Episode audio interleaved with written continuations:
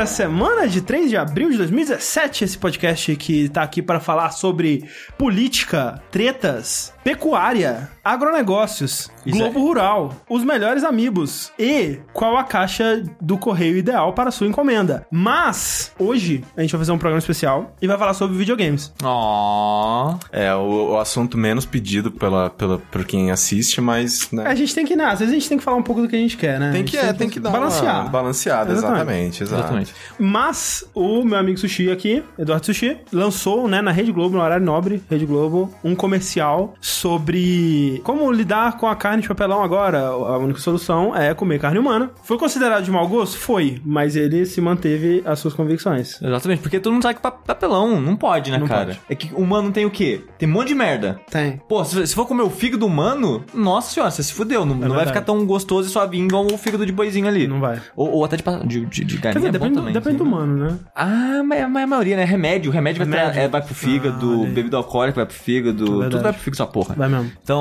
não coma fígado humano, essa é a dica que eu deixo pra vocês. E uma dica que Caio Corraine Eu. deixa pra todos vocês era: comprem Switch na Santa Efigênia ou 25 de março, sei lá onde seja, e avisa todo mundo que tá 1500 no vizinho. Tô aqui pra causar o caos, a discórdia. Completando aqui o nosso KLB, ou o Sandy Júnior Lucas. Opa. Nós temos o André Campos, porque Sou o. Lucas é o, é o que casou com a, com a Sandy, porque o Júnior não casou com ninguém, aparentemente. Ah, porque, né, o, o, o Sandy, o, o Sandy Júnior, ele não casou com ninguém. A Sandy Júnior, ela casou e ela tá bem até hoje. Casou com... E o marido dela é uma gente boa, aparentemente. É verdade. É, ele faz, ele faz trilha pra jogo. Ah, é? Sabia disso? Não sabia, não. É, pessoal Sabia que tinha alguma coisa com o jogo dele, que ele gostava de jogo. então. Ele participou algumas vezes do Papo Torto e ele é muito divertido. Ele é super gente boa. Completando aqui o KLB, nós temos o André, que colocou em rede social, em rede nacional, um comercial falando sobre diversos modelos de copos de, de cinema. E inclusive ele tem aqui diversos modelos que já fazem parte da coleção. Só que a diferença é que esse- esses copos, eles não têm alça. Então pessoas que né, não têm mãos não podem consumir. O André ele vai criar um museu de coisas inúteis de cinema. Cara, você tem um copo do poderoso chefinho, velho. Cara, sabe o que é o lance? Cada um precisa escolher um nicho. Tem muita gente já colecionando selo, tem muita gente que já colecionando carro, tem muita gente já colecionando jogo. Eu tenho que encontrar o meu nicho, cara. Eu tenho que descobrir quem eu sou. E eu sou o cara que coleciona coisa merda, brinde merda de de cinema. Cinema. Esse é o meu nicho. Exato. Esse é o meu nicho, esse é o meu lixo. Esse é o meu lema da vida. Esse é o nome do Vert, por sinal. Parabéns. Meu nicho, meu lixo. tá todo mundo de parabéns. É, mas enquanto não lança mais um brinde merda de cinema aí, vamos falar de joguinhos, né? E agora a gente vai fazer uma coisa que a gente quase nunca faz aqui no Vértice, que é repetir os joguinhos, mas acho que é por uma boa Sim. causa. No meu bloco, eu quero falar não só sobre Zelda, mas eu também quero falar sobre o Nintendo Switch. Comprei um Switch na semana passada. Peraí, e- não. Sim. Semana passada? Segunda-feira passada. Faz menos de 10 dias que eu tô com ele. Caralho. Pareceu mais tempo. Então, eu devo dizer que eu tô positivamente surpreso com ele, porque, na minha opinião, ele é o melhor hardware da Nintendo que eu tenho desde o Super Nintendo, talvez. É, é, é, é, talvez, porque o 64 você pode falar o controle merda, mas também É que. ah, Aquele controle é muito ruim, cara. Meu Deus do céu. Hum. Mas assim, por que que isso. Por que que eu tô positivamente surpreso? Porque eu não esperava que ele fosse um aparelho tão robusto, tão. É, o sistema operacional dele, obviamente que isso né, vai mudando com o tempo.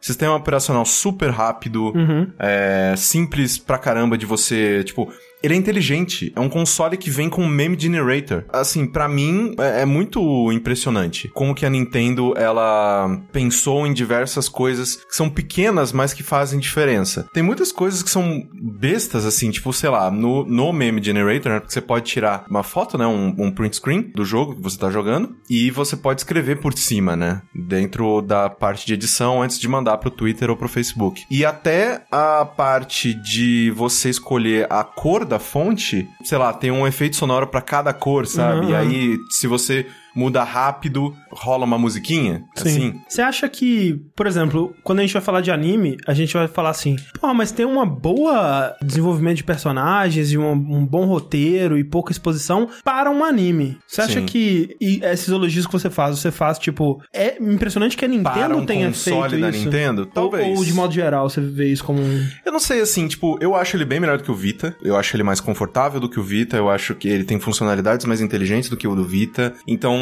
A interface do Vita é meio estranha a também. interface né? do Vita é estranha. É, E eu achava muito feio aquelas bolhas É, lá. muito Era feio. muito Sim, feio. sim. Então, eu acho assim, que, tipo, para um console portátil, eu acho que. Que inclusive é a mo- o modo que você tá mais usando ele. Sim, eu pouco jogo ele com a TV, assim, eu prefiro usar ele portátil. Uma coisa que eu acho interessante é que, assim, as pessoas falam, ah, mas, tipo, você só tá justificando o que você gastou num console, nananã. E não é isso, assim, porque, tipo, quando você vê, quando você pega um aparelho, você pensa que ele precisa estar apto a durar, né? Você pensa que, ok, esse é um aparelho que eu olho pra ele e eu vejo que eu vou continuar utilizando é, por, sei lá, muito tempo sem achar que ele vai ficar defasado. Por exemplo, o primeiro DS. Uhum. Era um console que você via, você falava, cara, não, velho, isso aqui. É, quando você vê o primeiro e o próximo, você... É. é. um, é O ridículo, DSI, sabe? sabe? Tipo, que a diferença do, do 3DS com o DSi, eu acho. Tipo, Peraí, não, peraí, com o com DS, com o Lite. com o, D, o DSi Lite, isso. É, né? Porque o- teve o Lite e depois o DSi. É, o, Isso. o, o DSi é meio que é só a evolução do É, Lite, é, né? mas o, o salto do DS normal pro Lite é ridículo. Sim. É ridículo. Então, assim, eu comparo ele com o Vita, eu comparo ele com o 3DS, eu comparo ele com o DS. E, tipo, ele é melhor do que todos esses consoles, fácil. Só que o que falta nele ainda é jogo, né? Sim, é porque alguém falou ali, ah, o Corrêa tá falando de um negócio mó besta do console, porque, né, o console não tem jogo. É porque o Corrêa tá falando do console, né, Sim. por Sim. enquanto, né? É, bom, ele tá né? falando da interface, coisas que são possíveis você fazer no console É. fora jogo. Exato. E ele tá faltando- Quando, quando você compra um console, não é só de jogo que você vive dele, né? Tipo, você precisa de uma interface boa, você precisa que ele funcione bem na sua mão. Sim, que o console hoje em dia você tem que usar a lojinha, Não, você é, usa aplicativo. É, faz né? de conta que o Switch tivesse lançado com um milhão de jogos, mas toda vez que você for abrir um jogo, o- a interface tem um load de 10 minutos. Você vai querer Tipo jogar o quê? alguma coisa? Wii U. Tipo Wii U. Nossa, e era Caralho, muito que ruim, raiva, cara. cara. Meu Deus do céu, a interface dele. Então, jogos tão bons num console Tipo, tão o merda. do Shonen não mexia muito, mas reclamavam no começo bastante Com- dela. Nossa, no começo o Xbox One, pra mim, ele era muito. Ele era confuso porque É. ele te obrigava a usar a voz. Quando você usava a voz. Ele foi, era ele foi com o design dele foi feito pensando em, em voz. Tipo, quando você usava a voz no, no Xbox One no começo, tipo, era maravilhoso. Eu achava, tipo,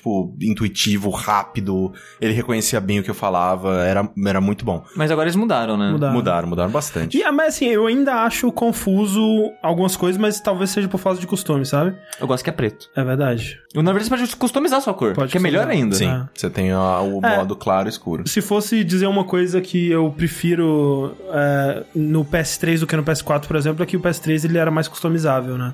Tipo, o PS4 você pode customizar, né? Ainda, cor de Com as e pastas tudo mais. e tal, mas não funciona tão bem quanto no PS3. É, e também no que- na questão de cores, eu falo, tipo, você pode mudar papel de parede, pode mudar cores e tal, mas e- ele nunca fica bonito. Eu sempre acho que o azul dele é o mais bonito que ele fica, e ainda assim eu não acho Ah, super eu, bonito. eu acho o tema que vem com o guia do Bloodborne, que é aquele fundo como se fosse uma parede de pedra Aham, com aham. a marca do caçador no fundo, é tipo disparada a melhor coisa que eu já vi no PS4 até hoje. Toda vez que sai um tema de um jogo que eu me interesso, ou um tema que Você eu vai, acho que vai ser- testa É, e, e eu- é muito volta. Feio. É. Sempre- pra sempre é feio. Sim. É. Mas o Switch, ele ainda, pelo que eu sei, ele ainda não tem essa customização de, tipo, de fundo, esse tipo de coisa. Mas ele pode ficar preto também, já é o Sim, é um né? vo- Você pode escolher ele, né? O fundo branco ou o fundo preto. E assim, tipo, a única coisa do design dele que eu não gosto, eu acho que os botões poderiam ser maiores. Assim, eu não comprei Pro Controller, eu não pretendo comprar Pro Controller por muito tempo. Então, eu acho que os botões dele poderiam ser maiores. Os controles dele poderiam Esse ser que maiores. é, isso eu acho. Porque, no caso aqui, eles são bem fininhos. Eles poderiam ser mais gordos. Tipo, sei lá, um centímetro e meio pro lado. Uhum. E aí, botões maiores, analógico maior, esse tipo de coisa. Eles tentam, né, fazer o,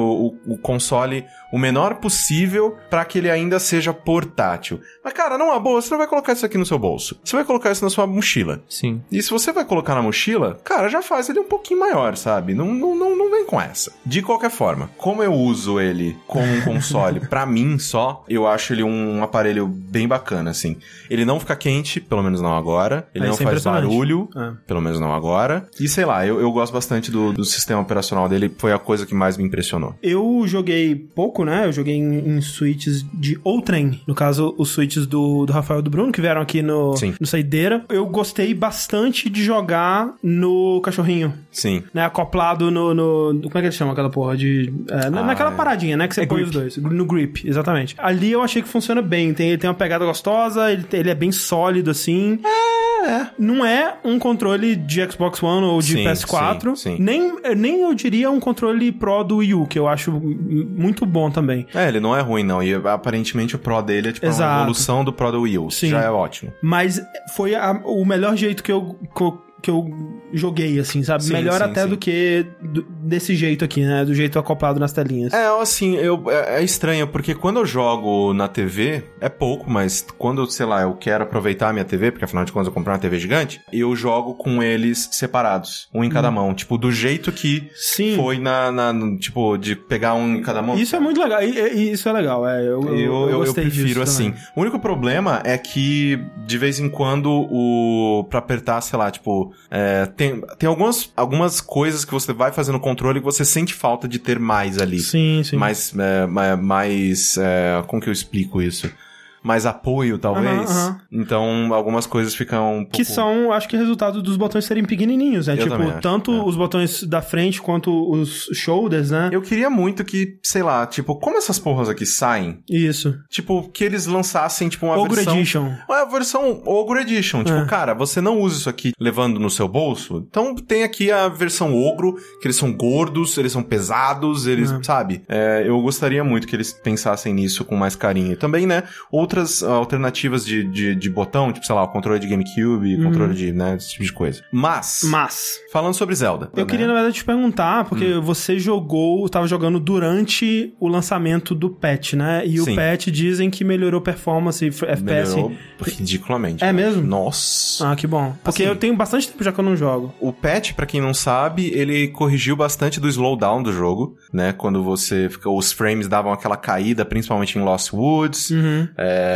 em outros lugares específicos, ou quando Cacarico quando chove. Cacarico quando chove, que realmente, tipo, tem muita coisa naquela tela. Porra. É, então, o, o patch ele melhorou muito. Inclusive, tem momentos do jogo, quando você tá jogando no modo, né, tipo, pra TV, que ele fica 60. Tipo, e 60 estável pra caralho. Inclusive, você viu, cara, o pessoal jogando no emulador 4K? Sim. Nossa senhora. velho. E tá, tipo, perfeitinho, cara. Tá, tá até mais bonito. do É, que- sim. tipo, eu tô, eu tô muito impressionado com o emulador de Wii U. É, o, o quão rápido eles conseguiram fazer o jogo funcionar e, tipo, tá perfeitinho, assim, porque geralmente quando eles conseguem, né, um, um jogo novo, assim, especialmente um jogo tão ambicioso pra plataforma como é o, o Zelda, né, ele vai com os glitches, né, o próprio performance e tal, e ele tá rodando Tá liso, rodando cara. ridículo de bom, de bom, assim. Então, Zelda. Das quests principais, eu vou falar Sim. de uma maneira bem, né? Uh! Sim, Eu já fiz três. olha aí. Falta uma. Das Coisas que você tem que achar pelo mundo, você já fez quantas, O que? Os shrines? Não, a- as é, memórias. Ah, as memórias eu achei uma só. É mesmo? E eu não fui atrás delas. Caralho, agora. é um dos melhores momentos, é uma das melhores coisas do jogo. Não, eu, e a, a que eu achei foi animal. Sim. Eu, caralho, velho. Tipo, é, eles, daí eles aprofundavam pra caralho na Zelda e tal. Tipo, É. a maneira com que ela É- tava é se onde- sentindo. É onde tá mais o storytelling do jogo e me deu um contexto muito legal pro jogo que me fez apreciar ele bem mais, assim. Não, é, de, de memórias eu achei uma só, e é uma que tá bem na tua cara, assim. Uhum. Esse é, uma, é que assim, eu tô jogando Zelda como? Eu abro o jogo e eu falo, hum, o que, que eu estou com vontade de fazer hoje? E aí eu vou e faço, sei lá, tipo, ah, teve um dia que eu falei, hoje eu estou com vontade de, de procurar shrines. Aí eu fui, saí andando, né, pra procurar shrines e achei, sei lá, tipo, uns 4, 5 naquele dia. Uhum. Beleza, fechei o jogo e tal. E isso foi o que eu fiz nesse dia. Aí teve outro dia que, ah, o que, que eu vou fazer hoje? Putz, eu tô com um pouco prato de comida. Eu vou buscar, sei lá, eu gosto muito de fazer receitas com peixe. E peixe é fácil pra caralho de achar. Sim. Ah, não, beleza, hoje eu vou achar um monte de peixe. E é isso que eu fiz no Zelda naquele dia. Tipo, deixei, tipo, fiz um. Nossa, eu cozinhei pra caralho. E os momentos mais felizes do meu dia jogando Zelda era fazer comida. Muito, muito- é legal fazer, Fazer comida é legal. Aquela dança. Não, e é legal pra caralho, porque, tipo, conforme você vai encontrando outras localidades, você acha lugar, é, sei lá, mercados que vendem comida nesses lugares. Então, tipo, sei lá, tem um, só poucos lugares no jogo que vendem, tipo, manteiga. Você não consegue fazer manteiga, até onde eu sei. E eu preciso de manteiga pra fazer pão, pra fazer bolo, pra fazer, tipo, rosquinha, um monte de coisa. É, tipo, por exemplo, eu acho que não tem como você conseguir naturalmente leite, por exemplo. É, leite também você compra. Trigo eu acho que você consegue, mas tem. Tem um, um- não, é um. Não é um trigo especial. Acho que é um trigo especial pra massa. Que você, você consegue na cidade do, do- do- dos galinha lá, do- dos bichos galinha. Aham. E foi lá que eu aprendi a fazer pão, foi lá que eu aprendi a fazer bolo, tem um monte de coisa assim. E aí eu vou testando. Ok, a base do, do bolo é a manteiga, a farinha e o tal coisa. E cana de açúcar. Cana de açúcar é difícil de achar pra Hum. poder fazer açúcar. Beleza, eu preciso dessas três coisas. E aí eu fiz, sei lá, bolo de banana, fiz bolo de maçã, fiz bolo de um monte de coisa. Coisa que eu adoraria saber fazer na vida Sim, real, mas sim. eu não sei. Mas uma coisa ótima nesse jogo é que você pode cozinhar fada. Não acredite na descrição. Não acredite na descrição. Que a descrição fala que a fada te ajuda a te dar uma porção. Não é mentira. Você cozinha e bebe o suco dela. Olha aí. Só que Eu nunca coloquei a fada na. na, na Foi a primeira coisa que eu fiz quando eu peguei a fada. Nunca, cara. Foi jogar na panela. Porque eu. Nossa, será que é isso? Então eu tenho um monte de fada. Nunca usei aquela porra. É, fada, fada é que é nem Mas no fada Zelda não é nada de especial. Ela, ela é, ela enche, tipo, um tantinho de coração. Aquelas comidas... não, a fada, ela é, funciona como no Zelda antigo. Quando você É quando você morre, ela te te, coisa. co- te revive. É, mas não é Ah, nada... Então é isso, é porque eu não morro muito tempo. Porque eu ganhei um poder específico lá que. Sim, né? sim. Sim. Mas, tipo, pra vida, encher vida, a melhor coisa é aqueles... O, acho que é rabanete, sei lá. Coisas que tem coração Sim, no é, nome. coração. Ah, É que enche a é. vida inteira. Então... Sim, que inclusive eles enchem a vida inteira e te dão um coração amarelo. Sim. Sim. Tipo, aí eu fiz um monte de coisa, assim, tipo, receitas que, tipo, me deixam com oito corações amarelos. Tipo, é um negócio muito absurdo. Assim, eu acho ele o melhor Zelda que eu já joguei. E eu ainda não terminei. Falta, sei lá, tipo, uns dois terços do jogo, provavelmente. São quantos shrines? 120? 120. 120, é. Fuck, então falta coisa assim. Eu tô com 60 shrines. Então, ele, para mim, ele tá sendo o melhor Zelda que eu já joguei, levando em consideração que eu não joguei Ocarina, não joguei Majoras, não joguei Twilight, tipo. Qual, você jogou algum Zelda 3D antes desse? Zelda 3D eu joguei só. Como que é o nome do, do Wii? É, Twilight, Twilight? Não. Oh, peraí, depois O dele. outro, o Skyward Sword. Eu joguei. Você jogou o pior Zelda 3D. É, então, foi o único Zelda 3D que eu já joguei. Dos 2D eu joguei todos. Menos o Zelda 2. Aham. E o primeiro. E o primeiro Zelda. Do- de resto eu joguei, tipo, sei lá, o Seasons, o, o do trem. Eu joguei o Zelda do trem. Então, pra mim, né, ele, ele está sendo, né, o, o melhor Zelda de todos, assim. Sendo que o antes dele, o Link Between Worlds era o meu, meu favorito. Sim, eu acho a Link Between Worlds bem melhor do que o Link to the Past. Mas é. Mas, eu tô amando o jogo. É meio que religioso jogar ele todos os dias. Eu Todos os dias eu jogo no mínimo meia horinha, nem que seja pra, sei lá, pescar. Hoje eu vou pescar, é isso que eu vou fazer nele. O que eu mais gosto nele é a maneira com que diversas mecânicas funcionam de uma maneira integrada. As regras com que ele joga, é, dá pra você burlar bem e ele é bem livre, ele Exato. te permite fazer isso. É, ele é, como já disseram algumas vezes, tipo, ele é o- um jogo que ele raramente te diz não. Sim. Tipo, tudo sim. que você tenta fazer, o jogo, sim, e aí? É, tanto que tem até um- o exemplo mais bobo que eu, que eu vejo é um templo, né? Um shrine. É aquele lá que tinha os lasers, né? Aham. Horizontais. E você tá em cima de uma esteira. E eu não tenho ideia de como você passa aquilo da maneira correta. Porque eu a maneira passei... correta é que você passou, ué. Porque, não, então, porque a maneira com que eu passei foi. Eu peguei o baú, usei o imã, puxei o baú pra minha frente e usei o baú De de, escudo. escudo. eu tentei aí- fazer isso, mas não deu certo comigo. então, a primeira vez que eu tentei, ele não deu certo. A segunda, ele falou, ah, meio que vai, vai. Tipo, e, e deu. E aí eu falei, porra, tá aí, tipo, eu, eu tentei algo. Tem um outro lá que era, sei lá, tipo, era um, um, um shrine de, de vento, que você tinha que fazer de um jeito que o vento empurrasse uma bola. Só que tinha um negócio de metal naquele lugar. Um imã, empurrei a bola com o imã. Uhum, tipo, uhum, com uma caixa que eu achei É. empurrando a bola com a caixa. Barquinho é só assim, tipo, pega um, um pedaço de metal e empurra o bar- a velhinha do barco com o imã. É, exato, tipo, e você voa. Eu acho que isso a parte que mais me encanta nele, porque eu eu sou apaixonado por Metal Gear Solid 5, e é um jogo em que também ele raramente te fala não. E ele está preparado para que você Sim, resolva sim. aquelas situações das maneiras mais imbecis possíveis. Então, quando o jogo ele me ele me surpreende dessa maneira, em que eu falo e se e o jogo fala bem-vindo, tipo, pode tentar, e eu fico muito feliz. Sim. Uma coisa que me surpreendeu bastante no Zelda foi o quanto, e né, eu falando agora depois de ter jogado muito mais do que eu joguei quando eu falei sobre ele a primeira vez aqui, é que ele é um jogo que quanto mais eu jogo, mais eu gosto de jogar ele. Sim. Tipo, e mais eu fico afim de fazer as coisas nele, sabe? Porque é muito, muito impressionante como que todo, literalmente qualquer coisa que você tenta fazer, qualquer lugar que você vai, tem alguma coisa interessante. Tipo, raramente é uma viagem desperdiçada, eu, eu não consigo lembrar de nenhuma, pelo menos, que eu tenha.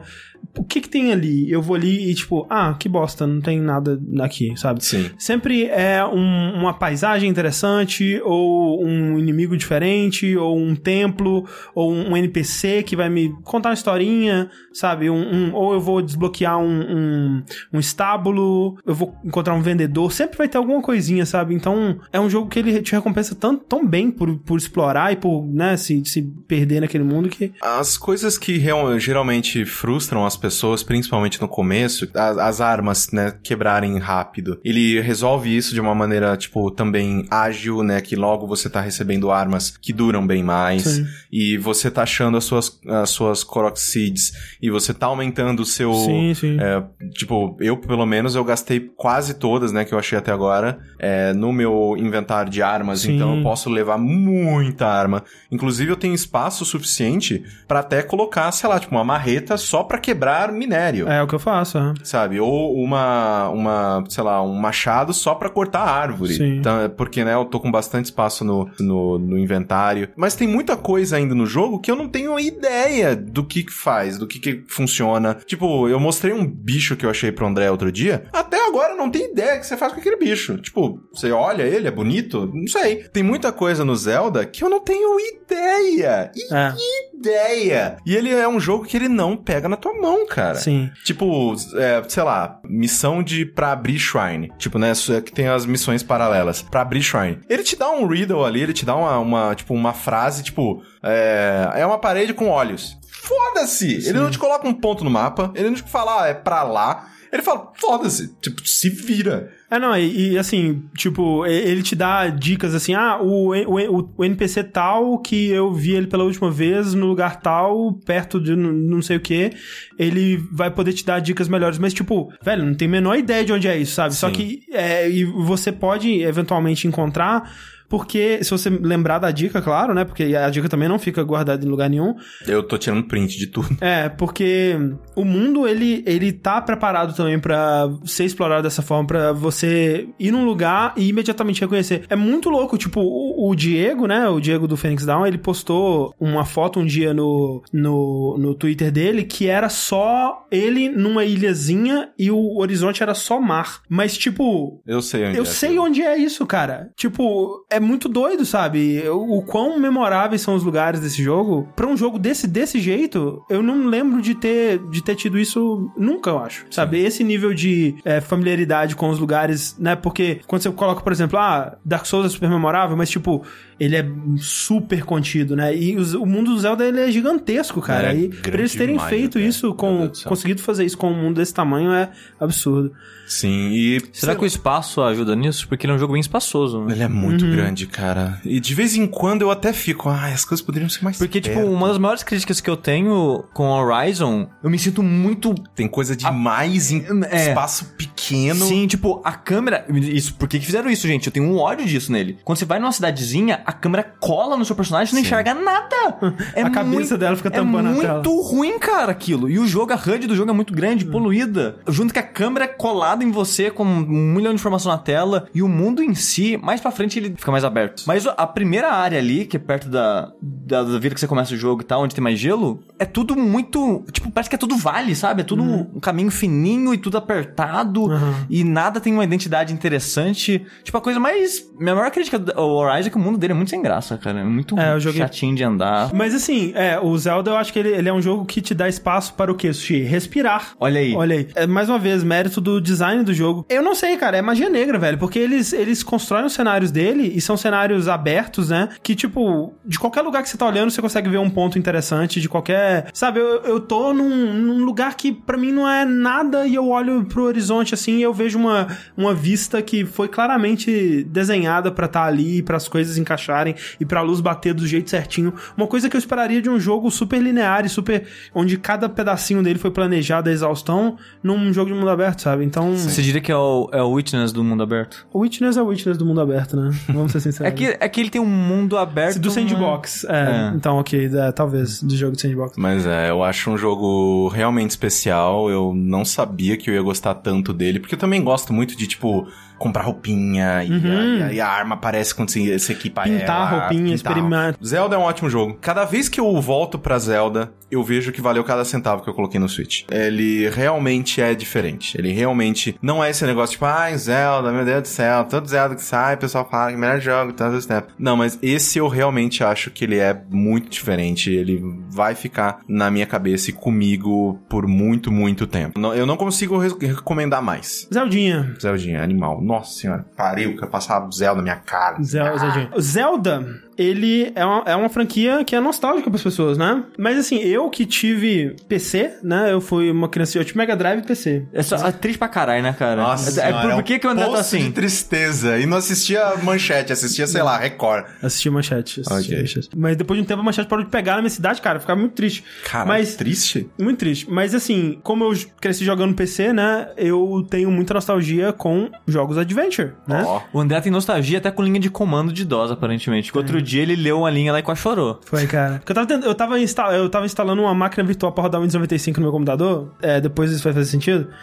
É, e eu li um comando que era pra descompactar arquivos no DOS. Na época de PC, né, de, de jogo de PC no DOS e tudo mais, que a gente trocava disquete, levava disquete pra, pra escola pra trocar, levava disquete com um arquivo zipado, dividido em sete disquetes pra re- compartilhar uma ROM de Super Nintendo Eu- no recreio da escola. Eu fiz isso com Carmen Sandiego. Carmen San Diego, é, também, Carmen San Diego. Você tinha que compactar as coisas e eu li o comando pk unzip, que na, na minha época eu falava p, p com zip. E, cara, é- é- era uma coisa que eu não ouvia falar há muito tempo, cara. E eu, caralho, velho, deu um...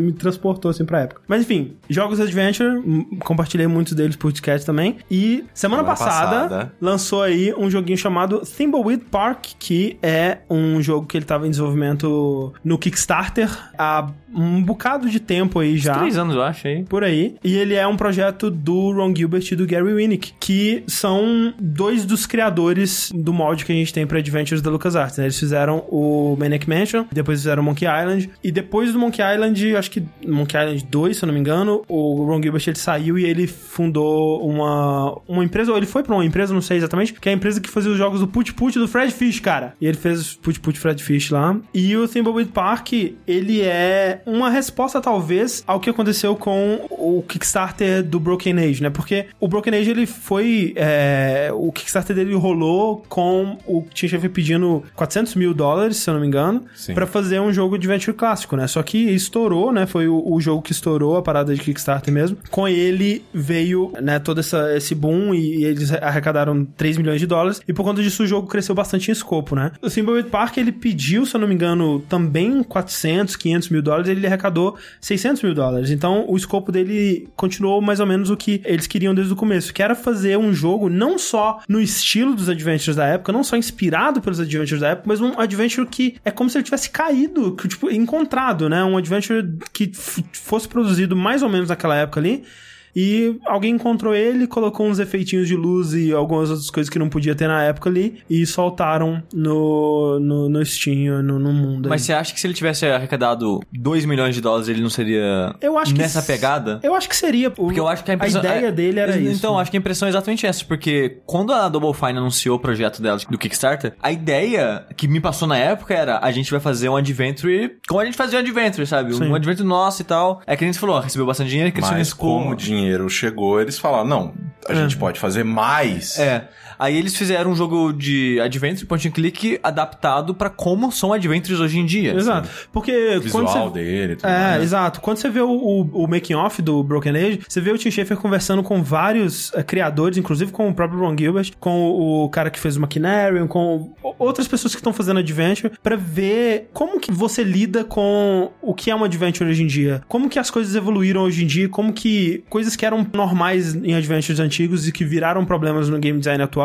Como que você contorna isso ou se você não contorna isso? Enquanto que o Thimbleweed Park falou: "Não, eu vou, foda-se, eu vou fazer um adventure como eram, eles eram feitos na época, com as coisas boas, as coisas ruins, os problemas e tudo mais. Vai ser uma experiência daquela época, cara. Né? Quando você vê a interface dele, é exatamente a interface do Monkey Island, né? Porque, na verdade, a interface do Monkey Island 2 especificamente, porque o Monkey Island 1 ele tinha mais verbos e ele não tinha fotinhas, né, dos itens e tal. Acho que uma edição de CD-ROM do Monkey Island 1 é, tinha fotinhas e tal, mas a original não. Então ele é bem o que Monkey Island 2 era na questão de interface. Então você tem verbos de ações, né? Ou seja, abrir, fechar, pegar, olhar, Empurrar, empurrar, né? puxar. Toda vez que você vai fazer uma ação, então você clica nesse verbo e clica na onde você quer fazer essa ação. Sim, só que, assim como no Monkey Island, por exemplo, é- ele tem uma ação padrão que é contextual para objetos. Então, por exemplo, se é uma porta, a ação padrão contextual da porta vai ser abrir. Então, se você clicar com o botão direito na porta, você não precisa ir no abrir e clicar na porta, ele já abre automaticamente. A mesma coisa com falar. Se você clicar numa pessoa, ele já vai falar automaticamente. Então, ele facilita um Ainda pouquinho. bem que ele não usa o abrir na pessoa, É, né? tipo, é, facilita um pouquinho a sua vida, mas a ideia dele é ser, né, um jogo daquela época é, mesmo, assim. O jogo, ele lembra muito uma pegada de Twin Peaks, né? Uma cidadezinha... Acontece um, um assassinato numa cidadezinha bem pequenininha, né? No caso do Timbleweed Park, na cidade de Timbleweed Park, que tem apenas 80 habitantes, né? Na plaquinha dela, ela tem 80 habitantes.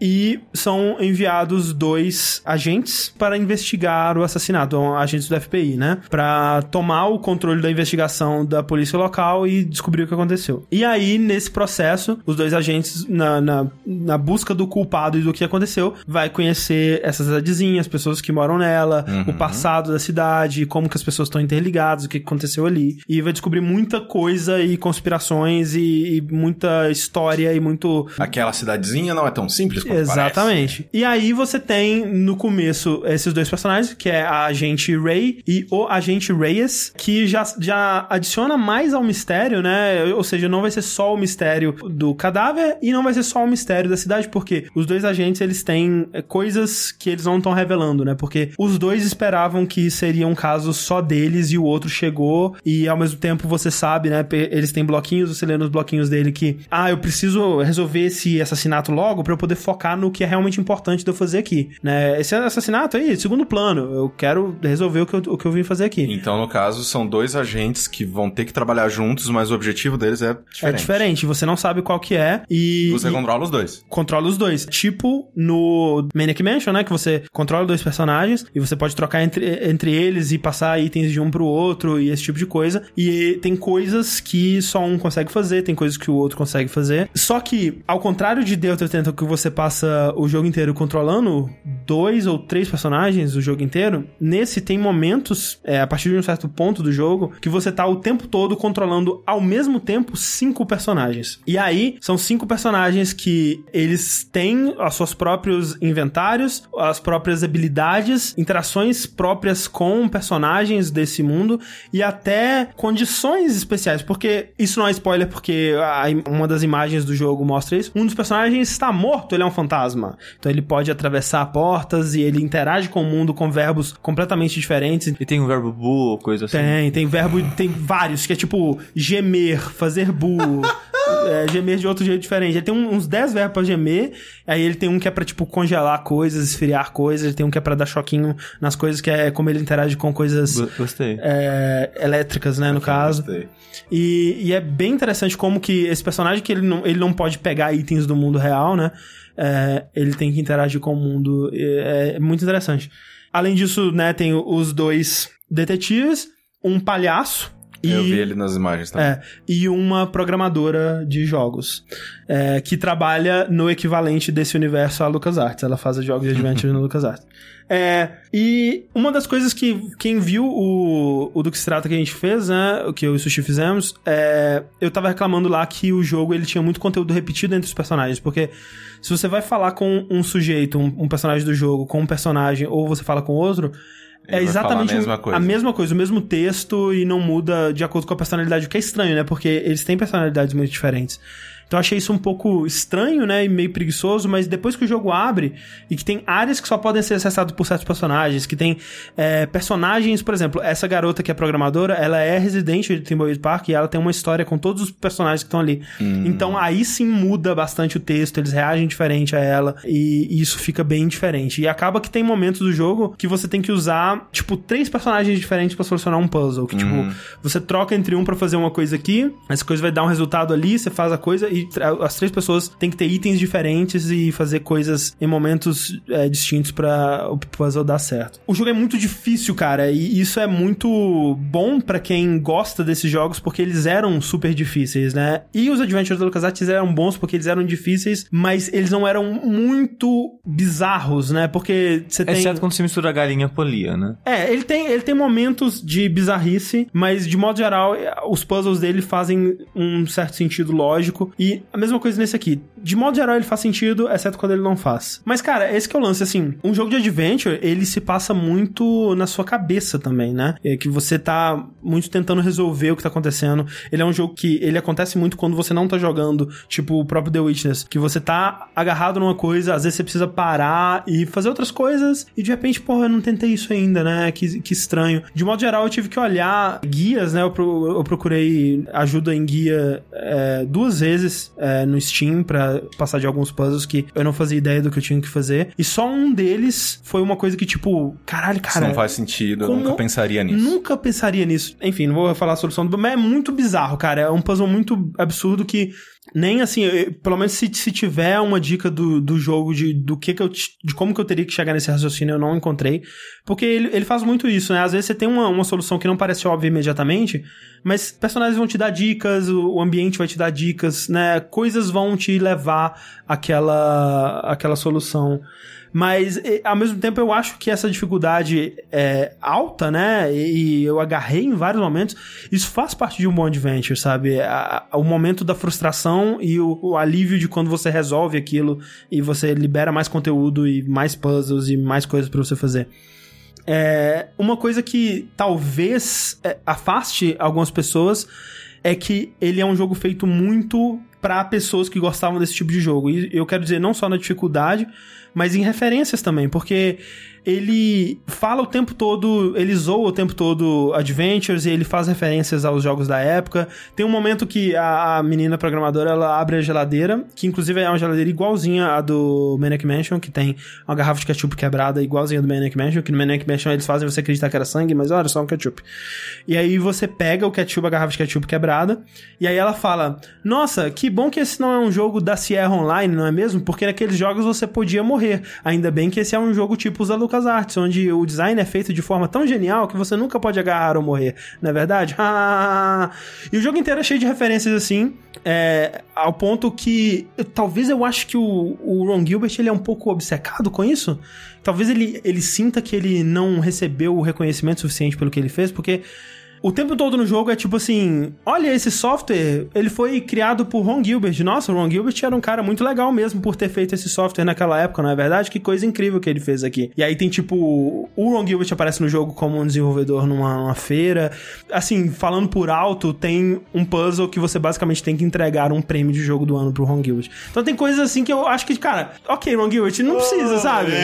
Às vezes não precisa. Tipo, ok, cara, você teve um, né? Porra, faz o joguinho aí, seja É uma feliz. grande punheta, você diria. Uma Cinco gra- personagens, cada um É um dedo, agarrando. É uma grande punheta de cinco personagens. Exatamente. Ao, ao gênero de adventure. Esse é o jogo. Cara, eu não preciso falar mais nada. É isso aí que é esse jogo. É uma grande punheta ao, ao, ao gênero de adventure. Se Da LucasArts. Da LucasArts. Se isso parece uma coisa interessante pra você, esse jogo vai ser muito legal. É, eu gostei muito, muito, muito, muito dele, porque eu gosto muito desse gênero, eu gosto, gosto muito dos jogos, tipo ele, né? E eu gosto muito de como que ele encerra a história. O plot twist dele é muito interessante. E o jeito que ele integra o fato de que ele foi criado por Kickstarter dentro dessa história é muito inteligente, assim. Primeiro que a lista telefônica da cidade, todos os, os nomes lá... Explica o que que é uma lista telefônica, porque tem um monte de gente aí no chat que não era, um, sabe. era um livrão que tinha o telefone... Todo mundo. Todo mundo sabe. Todo mundo. Olha aí. Inclusive o seu. E você pagava pra Pagava. estar nele. Era impressionante. Todos os nomes lá são de backers, né? E todos os backers que pagaram acima de um certo valor, você pode ligar pro número número e eu ver uma mensagenzinha de voz dele. Ah, que legal. É muito legal. Mas além disso, só dizendo assim, tem um momento do jogo que pra solucionar um puzzle, eu tive que entrar na página do Kickstarter pra ver uma parada. Só dizendo assim, uma das coisas interessantes que ele Foi faz... participação do Kojima? Eu não sei, não sei, mas parece uma coisa que o Kojima faria, de fato. Eu gostei muito do, de como que ele, ele se resolve, apesar de que nem tudo se resolve no final, achei meio estranho, talvez tenha mais coisas que eu possa fazer, finais diferentes, eu não sei realmente, vou dar uma pesquisada depois. Mas, de novo, é um jogo pra quem gostava desse tipo de jogo. Se você é essa pessoa, provavelmente você já tá jogando, porque, né, não tem muito desse tipo mais. Exatamente desse tipo, não, não tem tanto. Sim. Caso não soubesse, tá aí. Tá aí. Sabe uma coisa que tá aí também, André? Depois de oito anos, Ai, meu Deus do céu. uma sequência de Persona 4. Persona 4 2. Mas peraí, que essa- a gente já teve há muitos anos atrás com Dance, com É, Q, Persona Q. com os dois de luta, Nossa, muito jogo de os dois anime, o Golden. Caralho, chega de coisa de Persona 4, né? Cara, cara, não, era um jogo de Persona por ano. É, é, fala, fala de Call of Duty e, e compra Persona todo ano aí. Mas Persona Dance é bom pra caralho. É muito bom. O O Q também é muito bom. O que eu O não que é muito bom. Que é muito bom.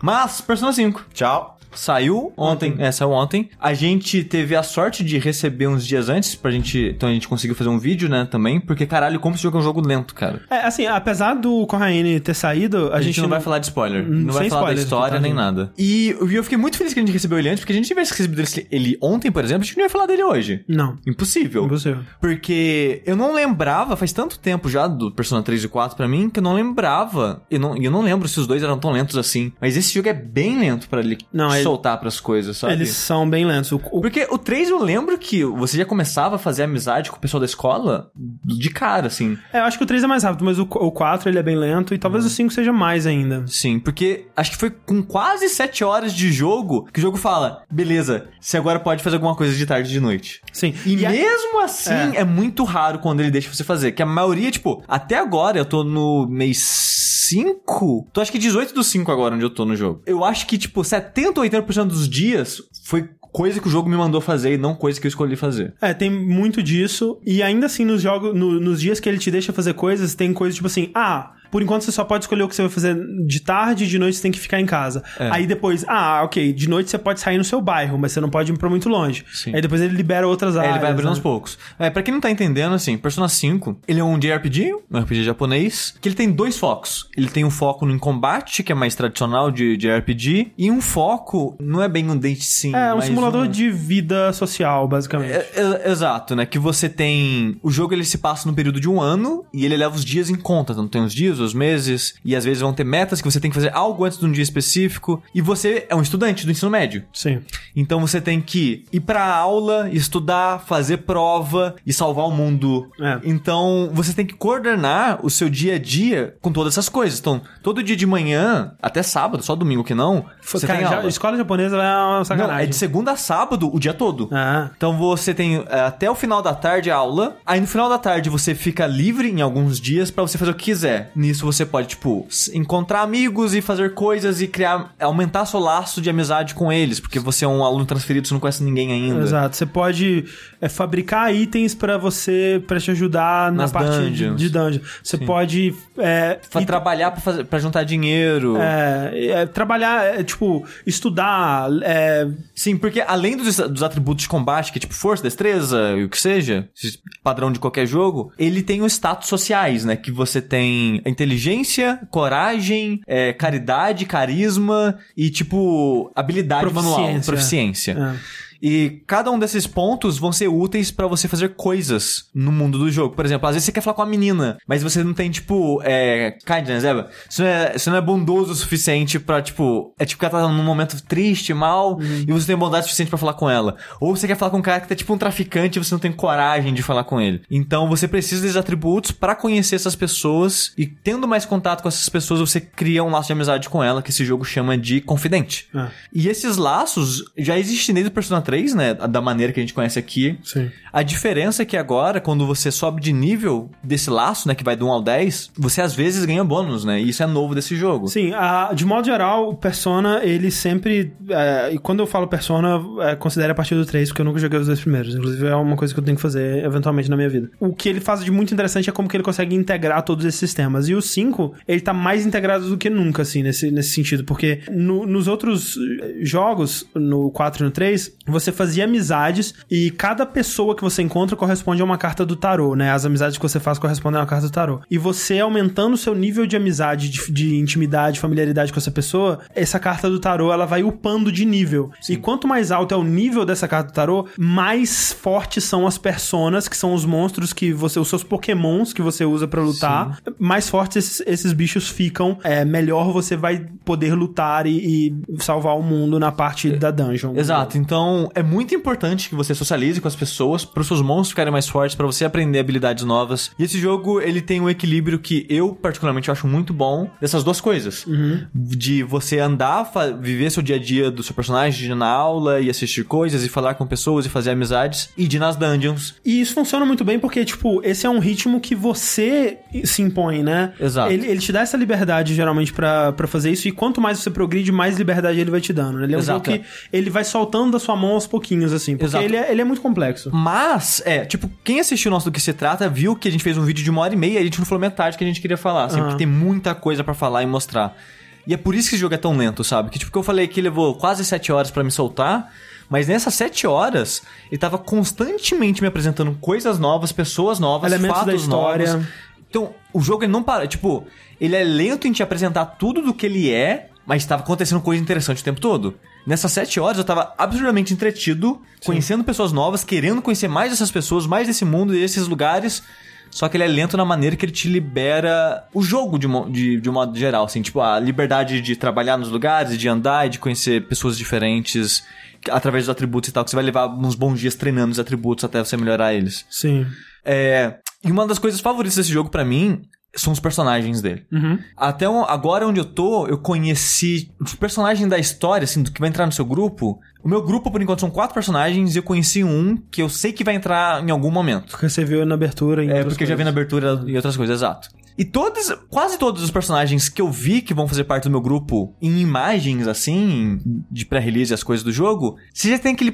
Hum, esse personagem é meio chato, né? Você- É. que você vê o clichê do personagem através da cara dele. Sim, sim. E ele, no final das contas, ele é esse clichê, mas é absurdamente bem trabalhado, sabe? É, mas é que assim, é- e esse que é o lance, assim, porque, por exemplo, a mesma coisa com o Persona 4, né? Você olha pro Kanji, assim, ah, esse cara aí eu sei o que, que ele é, ele é um arruaceiro, ele Sim, é um e ele bad é um boy. parceiro, essas coisas. Só, que, ele é mais. é. Exato. E, e isso que é muito legal do, do, do, do Persona e, né, esse, o, o jeito que ele lida com a, a humanidade e o drama escolar e o drama desses adolescentes, porque ele sempre foi isso, né? E, por exemplo, o Sushi, ele não gostou muito de Life Strange, por exemplo, porque ele não tem muito saco pra draminha adolescente, um dos motivos. Sim, e, e esse é o mesmo motivo que eu não tô gostando tanto daqueles 13 razões que todo mundo tá chupando o pau dessa série Sim, agora. sim. E você pode pensar, porra, mas por que, que o Sushi gosta de, de Persona, né? Se ele não tem saco pra draminha adolescente. É porque é muito bem feito, sabe? Os personagens, eles são muito ricos, eles são muito reais, os dramas são muito críveis. Eles, eles podiam nem ser adolescentes, É. sabe? Porque o jogo em si, ele trata de um tema muito pesado, É. de um tema muito sério, que adolescente, de modo geral, talvez não se preocuparia ou pensaria tanto assim, sabe? Ou não abordaria dessa maneira, especificamente. É muito drama de coisa que acontece no cotidiano dos adolescentes, mas eu sinto que adolescentes da vida real seriam os adolescentes de background desse jogo, e não os protagonistas desse jogo. E talvez por isso são protagonistas, que eles pensam diferente das pessoas padrão e coisa do tipo. Mas eu acho que eles, eles só parecem isso porque o jogo, ele aborda a complexidade que são essas pessoas, enquanto Sim. a mídia, de modo geral, ela tende a se focar em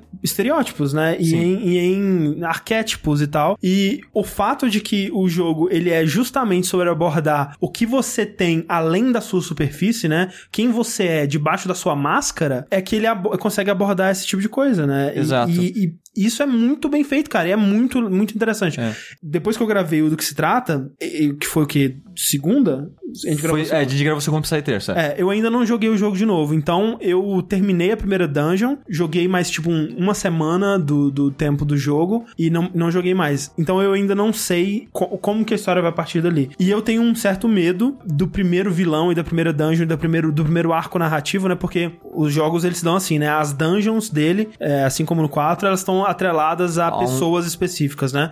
E, e aí ele vai te apresentar o arco narrativo dessa pessoa, o que, que ela tá fazendo, por que, que você vai explorar essa dungeon que tem relação com ela, e aí você resolve esse problema e segue em frente. O E- jogo é quase como se fosse um CSI, quase um monstro da semana, no sentido que a história para pra se focar num indivíduo especificamente, e aquele indivíduo provavelmente vai integrar, a história daquele indivíduo vai integrar na história geral. Mas naquele momento o jogo não se foca na história geral, até aquilo acabar. Isso. Aí no ar, entre um indivíduo e outro, a história geral desenvolve, os personagens desenvolvem e conhecem mais pessoas, e aí vai pro próximo indivíduo. Sim, e eu acredito, né, o jogo ele se passa em flashbacks até o momento que eu tô pelo menos, que, né, a história ela vai pra um momento que as coisas elas vão ficar mais complexas do que só o monstro da semana e, e a coisa. Mas Então, inicialmente é bem essa pegada assim, o que não é muito diferente do Persona 4, por exemplo. Não, exato. Eu gostei tanto, mas tanto do jeito que eles abordaram a história que eles abordam com esse primeiro vilão e, e, eh, toda a situação e tudo que acontece, que eu tenho medo de ter sido o melhor do jogo, sabe? Foi muito bom. Muito bom. Muito, muito, muito, muito bom. Eu tô começando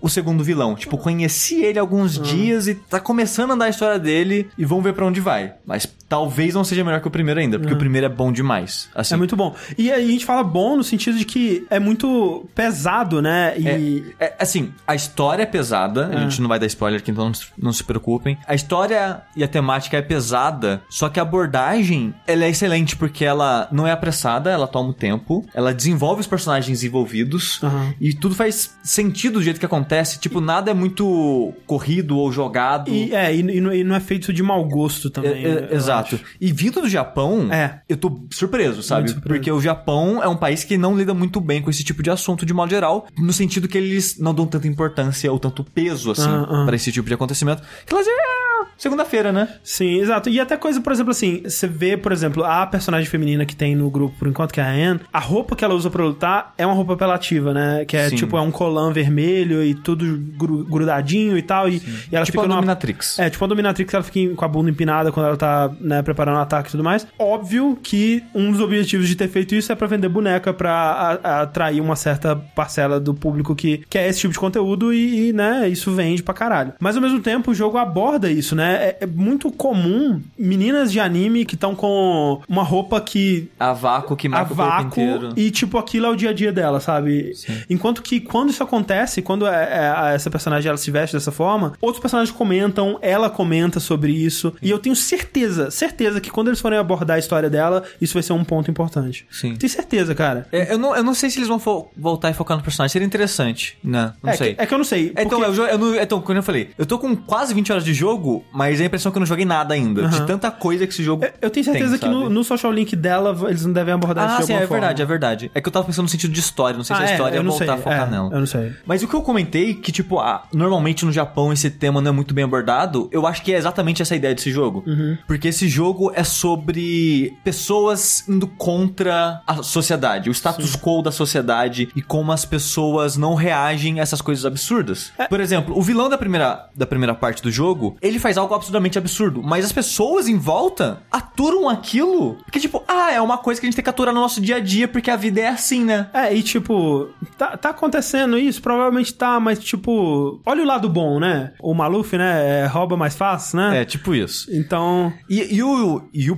e os protagonistas do jogo são aquela força rebelde contrária àquilo, tipo, não, cara, isso não tá certo, não. A gente tem que parar a gente que faz isso e não pode deixar essas coisas continuar acontecendo, sabe? E o segundo vilão é a mesma pegada, sabe? É outra pessoa que faz coisas que, cara, não, isso não pode se fazer, não. e mais que isso, tipo, é um jogo sobre pessoas que sofrem injustiça e é, as pessoas lidando com essa injustiça. E isso é muito legal no protagonista, por exemplo, porque no 4 especificamente e um pouco no 3, claro que no 3 o protagonista ele, ele né, é abordado. O 3 é um jogo bem mais dark também que o 4, né? O Sim, é 4, que, o- ele é que o 3, o tema dele é depressão e morte. Exatamente. Então eles abordam isso com o personagem, o protagonista do 3 e, e, e tudo mais.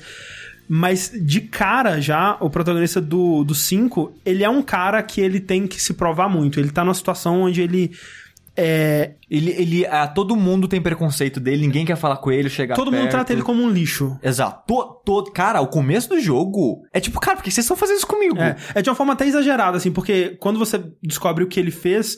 A é gente- di- Eu acho que a gente não sabe tudo é, ainda. exato. A gente, do- pelo que a gente sabe, é, Ele, ele não fez nada errado. é, é difícil acreditar que só po- pelo que aconteceu as pessoas tratariam ele tão mal assim, sabe? Sim, mas tratam ele muito, muito, muito mal. Por conta disso, você já tá numa situação onde você quer se provar, você quer Sim. mostrar pra essas pessoas que você não é essa pessoa, que elas vão pagar a língua, né? Então, quando você responde uma pergunta certa da professora e as pessoas ficam cochichando, oh, ele é inteligente, hein? Será que ele não é tão ruim assim? Eu fico, é, cara, eu sou legal, velho. tipo, você fica feliz, sabe? Sim. Porque você quer mostrar pras pessoas Que elas estão erradas. É, exato. Tirando a parte da história, a temática, o combate do jogo, eu amo o combate desse jogo. Sim. Que ele é muito, muito, muito parecido com o do 3 e do 4. Que é assim, você tem seu grupo lá de quatro pessoas no máximo. E você tem uma dungeon que vai ter aquele esquema de inimigos no mapa, né? Uhum. Você encosta nele, começa a luta e por aí vai. Só que a, a dinâmica dentro da luta, ela é bem diferente de outros jogos. É bem único de Persona. Eu não vi isso sendo repetido ou replicado em nenhum outro jogo. É, o máximo que eu, que eu consigo dizer são jogos, não, não necessariamente Persona, né, mas Shin Megami Tensei, o próprio Tokyo Mirage Sessions, que não é exatamente a mesma coisa, mas tem essa pegada de você explorar a fraqueza do inimigo, de você ter um, um combate mais estratégico, né? Exato. Porque assim, todo inimigo nesse jogo tem uma fraqueza. E esse jogo ele tem vários tipos de dano. Tem um dano físico, tem um dano de tiro, é, raio, fogo, gelo, dark, light, essas coisas. Sim, Então quando você encontra um inimigo novo, a primeira coisa que você faz é tentar descobrir a fraqueza dele. sim. Porque quando você acerta o inimigo com a fraqueza, ele cai no chão e você ganha mais uma ação nesse turno. É. Porque esse jogo ele não é tipo Final Fantasy com barrinha que vai enchendo. É turno, turno, turno mesmo. Tem uma ordem de ação. E essa ordem é determinada pelos seus status de agilidade e outras coisas assim. Exatamente. Então você ganha mais uma ação e você a ideia é você acertar a fraqueza de outro inimigo, porque se você acertar a fraqueza daquele mesmo inimigo de novo, Você ganha mais um turno. você não ganha mais um turno. Do mesmo não. É, não, é. Ah, não, tá, ok. Exato. Mesmo não. Então você quer acertar a fraqueza de outro monstro. Isso. Então, quando você derruba todo mundo que tá ali nessa, nas- nesse combate, os seus personagens, eles cercam aquele inimigo e você ganha algumas ações.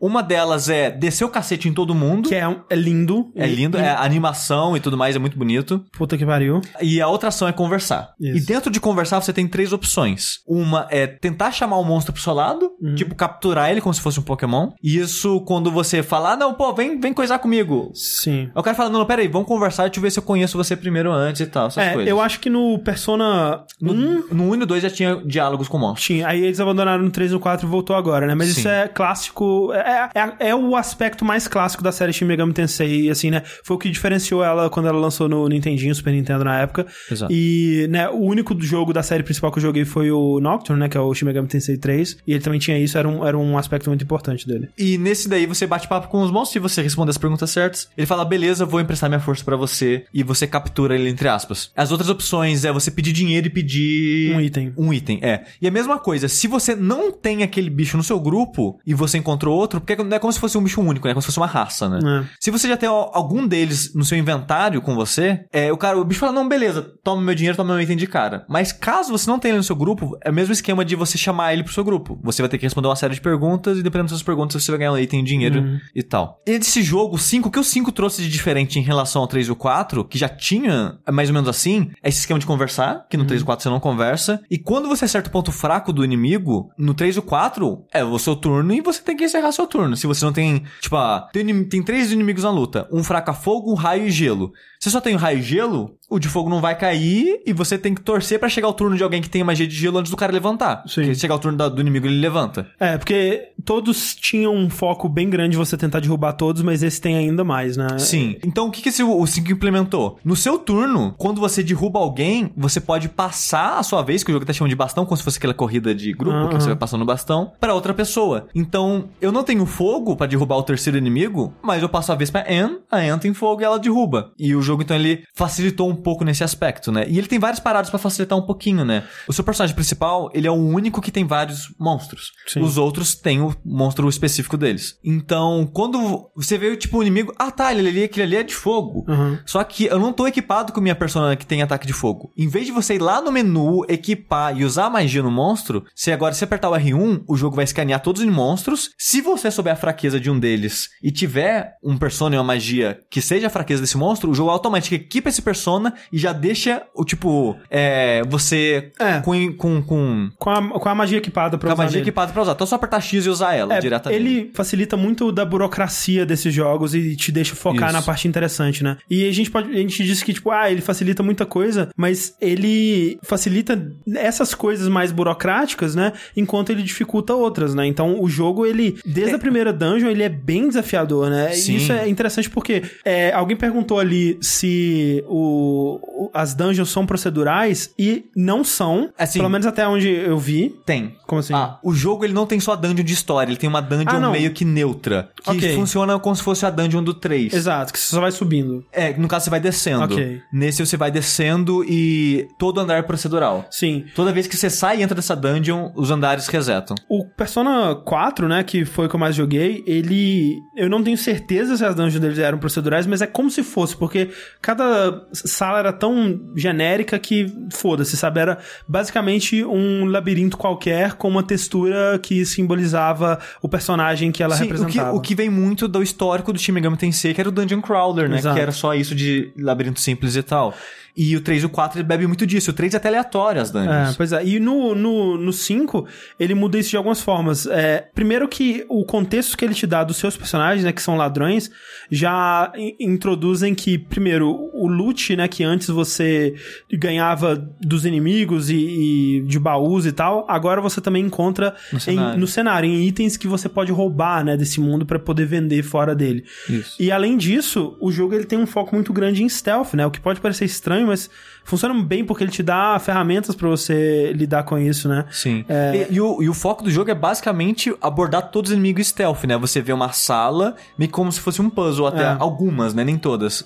Que tipo, tem umas. Tem um que é tipo uma catedral, uma área bem grande com as cadeiras, os bancos e tal, e tem tipo, sei lá, uns 4, 5 inimigos naquele lugar. Então é meio que um puzzle, tipo, como que eu vou pegar todos aqui por trás sem ninguém me ver? É. E coisa assim, né? E esse jogo, até se o inimigo te ver, tem uma barra de alerta, né? Que se chegar a 100% você é expulso da dungeon, você tem que voltar no outro dia, né? É, e, e além disso, as dungeons em si, elas são muito. Pelo menos a primeira, né? Que foi a única da história que eu fiz, ela é muito variada, sabe? Tipo, a- as salas e o tipo de situação que ela vai te apresentando são muito diferentes. Então, tem sala que é como o Sushi disse, é um puzzle de encontrar a ordem certa de enfrentar os inimigos. Tem sala que é literalmente um puzzle de, tipo, tipo Witcher, que você tem que usar sua visão especial pra ver umas pegadas no chão e ver onde que você tem que ativar uma alavanca pra prosseguir. Tem sala que, né, você encontra é, vários livros, né, nas prateleiras e depois você tem que colocar os livros certos nos lugares De acordo certos. com o texto e tal. É, então ele é muito variado, sabe? Tanto visualmente quanto, né, ele tem agora muita coisa de plataforma, né, que você pode subir nos lugares, encontrar caminhos secretos e tal, é, encontrar tipo atalhos do Dark Souls, né, que você Exato. abre uma, uma portinha que te, que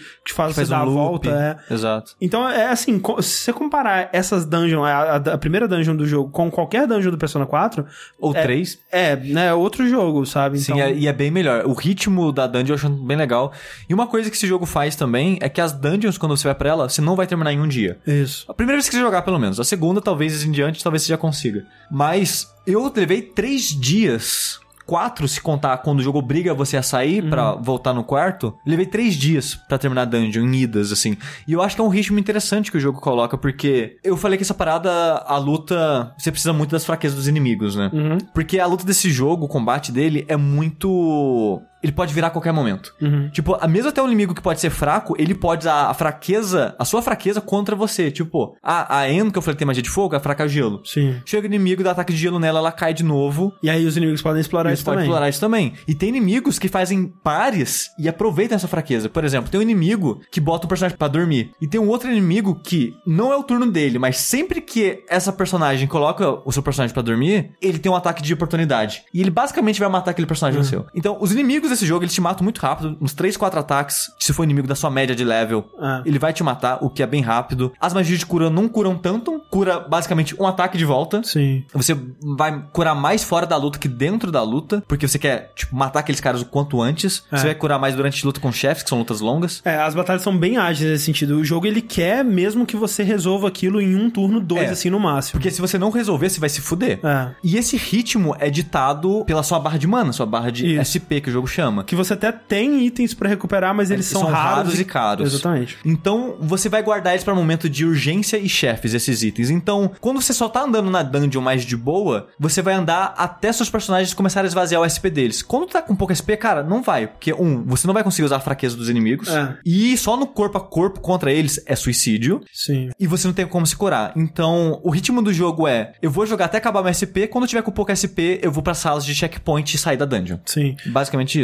E assim, eu sabendo disso, né, eu pensei assim, ah, eu, primeira dungeon vai ser de boa, sabe? Eu vou deixar aqui uns 5 dias, né, do meu prazo. Os primeiros dias eu vou gastar pra explorar o mundo, né, conhecer as atividades, conhecer os personagens e tal. É quando já faltando 5 dias, porra, mais do que de sobra, sabe? E eu gastei 4 dias, cara. Foi, tipo, muito em cima, sabe? E é foda, sabe? Porque quando você não consegue cumprir o prazo, você, pelo menos eu não cheguei a fazer isso aqui, mas no Persona 4 você volta uma semana, né, no tempo, pra dar tempo de você, né, Fazer as coisas. fazer as coisas. Então, assim, tenta fazer as coisas com uma semana. Mas é foda, cara, porque, tipo, quando vai chegando perto do, do dia, os seus amigos, eles ficam tão desesperados, cara. Tipo, cara, você não tá levando isso a sério. Você tem noção do quão grave é a situação que a gente tá? A gente tem que resolver essa parada. E você começa a se sentir mal, velho. Você não consegue, tipo, não, deixa, cara, bora sair, sabe? Quando vai chegando perto da data, você tenta sair com seus amigos, eles falam, cara, você tá louco, velho.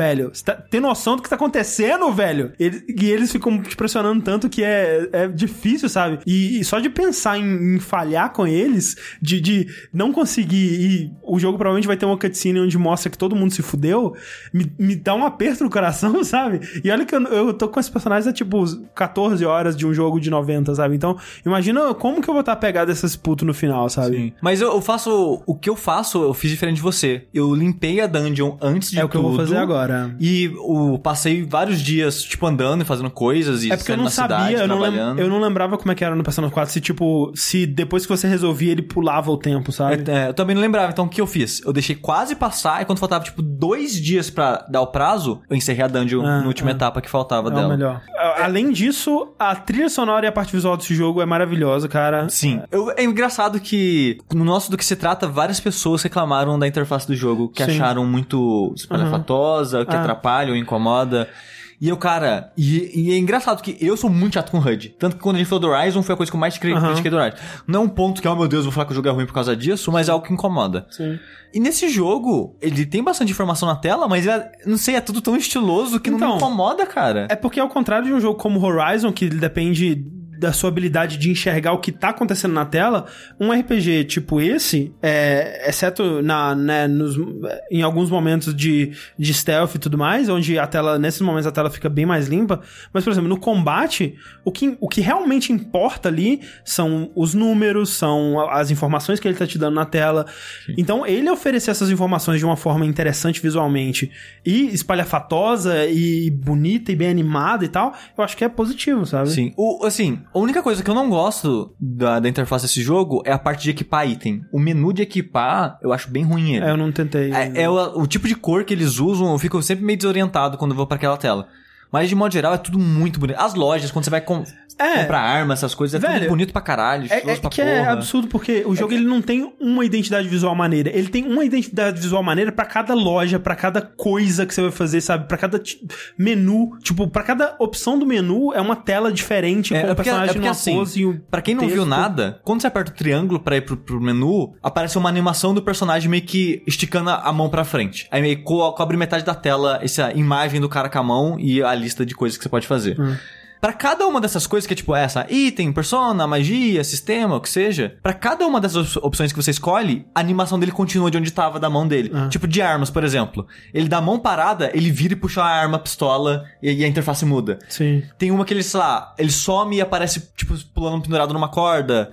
Várias outras animações. E é tudo muito rapidinho. É muito É. rapidinho, nem incomoda. E é tudo. Cara, é tão bonito e estiloso, É velho. muito bonita. A médica, velho, vai se fuder, cara. Não, a da médica é muito foda, ela, cara. ela tá sentada com a, com a perninha na, na, na Apoiando mesa. as duas pernas em cima da mesa, né? E aí, quando você aperta pra falar com ela e abre o menu, ela dá uma giradinha e, e, e, e, né, tá, E para tá a pose, a né, silhueta dela sentada com, a, com as pernas Sim. esticadas, Cara, é- assim. Eu, eu, na época, eu achava o Persona 4 muito estiloso. É. E eu, n- eu sou um cara que, antes disso, eu não gostava de coisa muito colorida e eu não Hum. gosto de amarelo. Sim. Mas o 4, ele usa tão bem exagero de cor e amarelo que eu, Aham. eu amei, sabe? Não, e, é e mais do que isso, tipo, a gente tá saindo agora, eu acho, de uma era. é, eu não sei se saindo, mas eu já vejo é, experimentos na área de design que vão um pouco contra isso, que estão abandonando um pouco o minimalismo e, e coisas muito retinhas e, e diagramadas bonitinhas. E o Persona 5, cara. É, é- é- cara, ele, ele é tão. Ele é rebelde. Ele é rebelde, exato. O design dele é rebelde, sabe? Tipo, é tudo torto, as letras são diferentes, tipografia. Uma Cara, tipografia nada a ver combinada André, com as a outras. tela de, de fim de luta. A Vai tela fuder, de fim... cara. Cara, em vez de parecer uma listinha de experiência e item, é tipo o personagem correndo e as coisas aparecendo conforme ele vai passando. E a tela de loading que volta pro jogo normal é ele continuando correndo e a transição faz meio que uma parada, um fade in, fade out do background e só muda pra ele. É, tipo, é muito foda, É cara. muito foda. Se fuder, velho. E, e que essa parada que eu falei de Rebelde, a, a UI do jogo, a interface dele, condiz com a temática do jogo, condiz com os personagens, com o que tá acontecendo. Exato. É muito foda, cara. É. E, e até no 4, o colorido também, que o, o 4 é mais. Ele aborda temas difíceis, mas ele é mais good vibes. Sim, sim. Então também condiz com ele. E tipo. É, e, e, cara, é foda porque quando saíram as primeiras coisas do, do, do Persona 5, porque, tipo, ah, o 3, ele é. O tema dele. A cor tema dele é azul, né? Aí o 4, tá, a cor tema dele é amarelo. E aí, quando viu o Persona 5, a cor tema dele é vermelho. E é vermelho, preto e branco, sabe? Tipo, cores muito. Contraste, uma coisa muito forte, poderosa, assim, que é difícil, cara, de você fazer uma parada bonita com essas cores, sabe? Tipo, não é um vermelho desaturadinho, bonitinho, não. É vermelho, pá, co- completamente saturado na sua cara, velho, o tempo todo. Não é fácil fazer uma coisa agradável com um vermelho saturado na sua cara. E eles conseguem, velho. É muito, muito impressionante. Mas assim, então, Persona 5. Cara, eu. Até agora, eu acho que é o melhor jogo do ano. E isso é muito louco, velho! Assim, eu não terminei o jogo, ele pode ficar melhor ou pior. Mas essas 20 horas que eu joguei dele, eu tô arrepiado. é a melhor coisa que eu joguei em 2017 até agora. E 2017 tem muito jogo bom, Eu cara. acho que o pior jogo que eu joguei em 2017 é melhor do que o melhor de 2016, tá ligado? Tipo. é, exagero. Mas é, É. tanto. É tanto É jogo bom, bom, velho. cara. Saiu, cara, saiu Antes do Resident Evil perso- 7, saiu Zelda. Antes do Persona 5 já tinha um top 5 de responsa. É. Aí chegou o Persona 5 e falou: foda-se pra todo mundo, cara. É muito impressionante, cara. É muito impressionante. Eu tô sem palavras pra esse jogo, cara. Eu quero, eu quero jogar mais antes de dizer se ele é o meu favorito, mas eu tenho uma sensação de que ele vai ser, sabe? Se ele continuar nesse nível. Sim. E, de tipo novo, assim, pode e- e- cair, e sabe? assim, Pode ser que essa primeira parte que a gente jogou tenha sido a melhor. E isso que eu vou falar, talvez seja ruim ou bom pra expectativa. Na verdade, a expectativa sempre é ruim. Mas eu só vou falar, eu só vou falar isso porque tá condizendo até o momento com a minha opinião. O Tengu, que já apareceu né, em alguns podcasts, vídeos nossos, Uhum, uhum. ele falou que o Persona 5 é o Persona favorito dele. E ele já jogou todos, ele já conhece Shin Megami Tensei desde o começo, cabo a Hum. rabo, é fã pra caralho da série, e mesmo assim, Persona 5 é o favorito dele. E ele é um cara que, que né, como a gente disse, tipo, quando, você- quando você pergunta qual é o seu personagem favorito e você fala o 2, você sabe que o cara, ele. Não, é, antes do 5 era o 2 o favorito Exatamente, dele. então. Por isso que eu tô falando. O cara, ele, ele entende das personices. Sim, e, e mesmo assim, cara, o 5 conseguiu superar. Então, assim, até agora eu consigo ver isso. Eu consigo ver ele ser melhor realmente que o 3 e o 4. E se ele continuar nesse nível, não precisa nem subir. Se ele continuar nesse nível, cara, tá aí no melhor jogo da vida. É isso aí. Persona 5. Persona ah, 5. Assim, esse jogo ele saiu pra PS3 também, viu? É verdade, é verdade. Então tem muita gente que tá desesperado. Putz, eu não tenho um PS4, como é que eu faço? Também tem pra PS3, gente. Então, Sim. PS3 e PS4. E eu imagino que a performance no PS3 esteja boa, não procurei. Mas o jogo ele é muito caro de PS3 até no PS4. É, então. no- Mas né, vale a pena. Então, por favor, Persona. Sim. Persona! Persona! Então, antes de ir para as notícias, a gente vai agora ler algumas perguntinhas que as pessoas mandaram na hashtag Vértice Responde, Exato. sem acento. Sem acento em nada, porque, né, Twitter. Ou seja, todo mundo mandou a pergunta em pé, né não?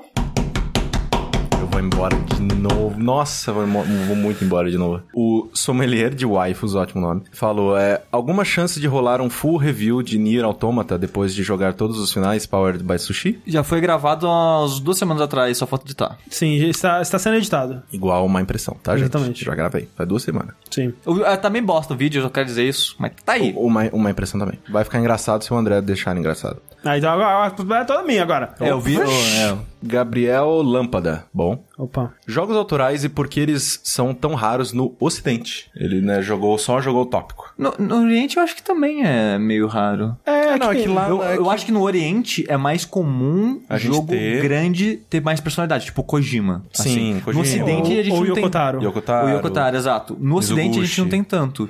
Não, mas eu acho que a gente tem sim, é com os indies. só- Não, não, tipo, eu tô falando jogo grande. Ah, tá. entendeu? Ele falou especificamente jogo Não, não, grande? eu, Não, eu eles falam falei. jogos autorais. É, porque ele falou que é raro no Ocidente. Eu ia dizer que no Oriente é mais raro, eu sinto que é mais raro de modo geral. Porque quando o indie vai. Quando no Japão. A impressão que eu tenho é que quando no Japão eles vão fazer jogo indie é mais mecânica do que Uhum, uhum. é, personalidade e tal.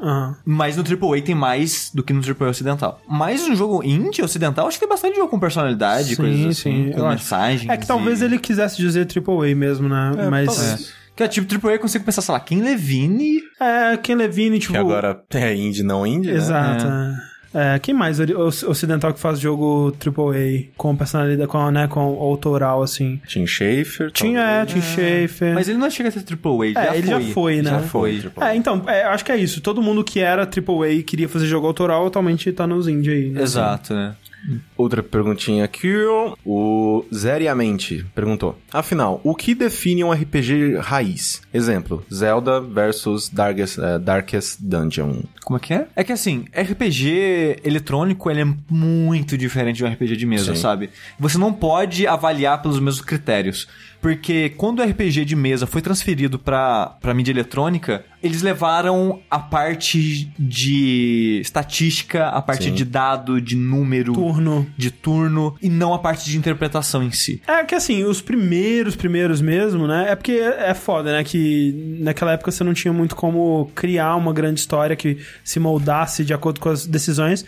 Mas é a parte de você, né, criar o seu personagem e interpretar aquele papel, tinha, né? Tipo nos Ultima e nos Wizardry e tal, você criava o seu personagem, né? Você dizia qual que era a classe dele, você colocava os atributos. É, tem vários jogos, sei lá, por exemplo, da... Mas esses jogos, focar, o foco deles ainda no combate, Sim, entendeu? sim. Não, mas ele tem a parte do roleplay nesse sentido do personagem, né? Sim. É, você tem uns Trials of Eternity, vocês têm uns... É Trials of Eternity? Ou não? Pillars of Eternity. Pillars of Eternity. Sim. Então, mas esses jogos que fizeram, tipo, que fizeram a era de ouro dos CRPGs, que eles chamam, né? De com- Sim. é, RPGs de computador. Que é tipo Baldur's Gate, Aham. é, Planescape Torment. Esses jogos, você cria seu personagem, mas a história desenvolve muito além de você, sabe? Sim. Vo- Você não tem tanta ação assim em guiar os rumos dela e tal. Não, é, é que eu, não- eu nunca joguei Baldur's Gate, mas tipo, você... Você tem liberdade, o Torment, por exemplo, que foi o que eu mais joguei desses, e não terminei. Você tem liberdade em maneiras de abordar aquele mundo. É tipo. É, e, e eu fiquei muito surpreso. Tipo o, que o Zelda fez hoje em dia pra um jogo de mundo aberto. Ah. O Torment, a primeira dungeon dele, é tão ridícula a maneira de, de. As possibilidades que você consegue resolver as coisas que você pode fazer um personagem de carisma resolver luta, sabe? Mas, ma- sim, mas por exemplo, você não tem. Nos diálogos você não pode decidir coisas e tal. Não, não num nível muito grande, sabe? Tipo Mass Effect, sabe? Mas. Ah, mas não é, é o chega a su- ser. Não, mas eu acho que é o É. suficiente, porque é, é que é, é, chega um momento que você é, atinge o limite de que você tá lidando com uma máquina, que não é capaz de criar uma Não, história. exa- exato. Falando, eu sei que tem essa limitação da Sim, máquina, sim. sabe? Então.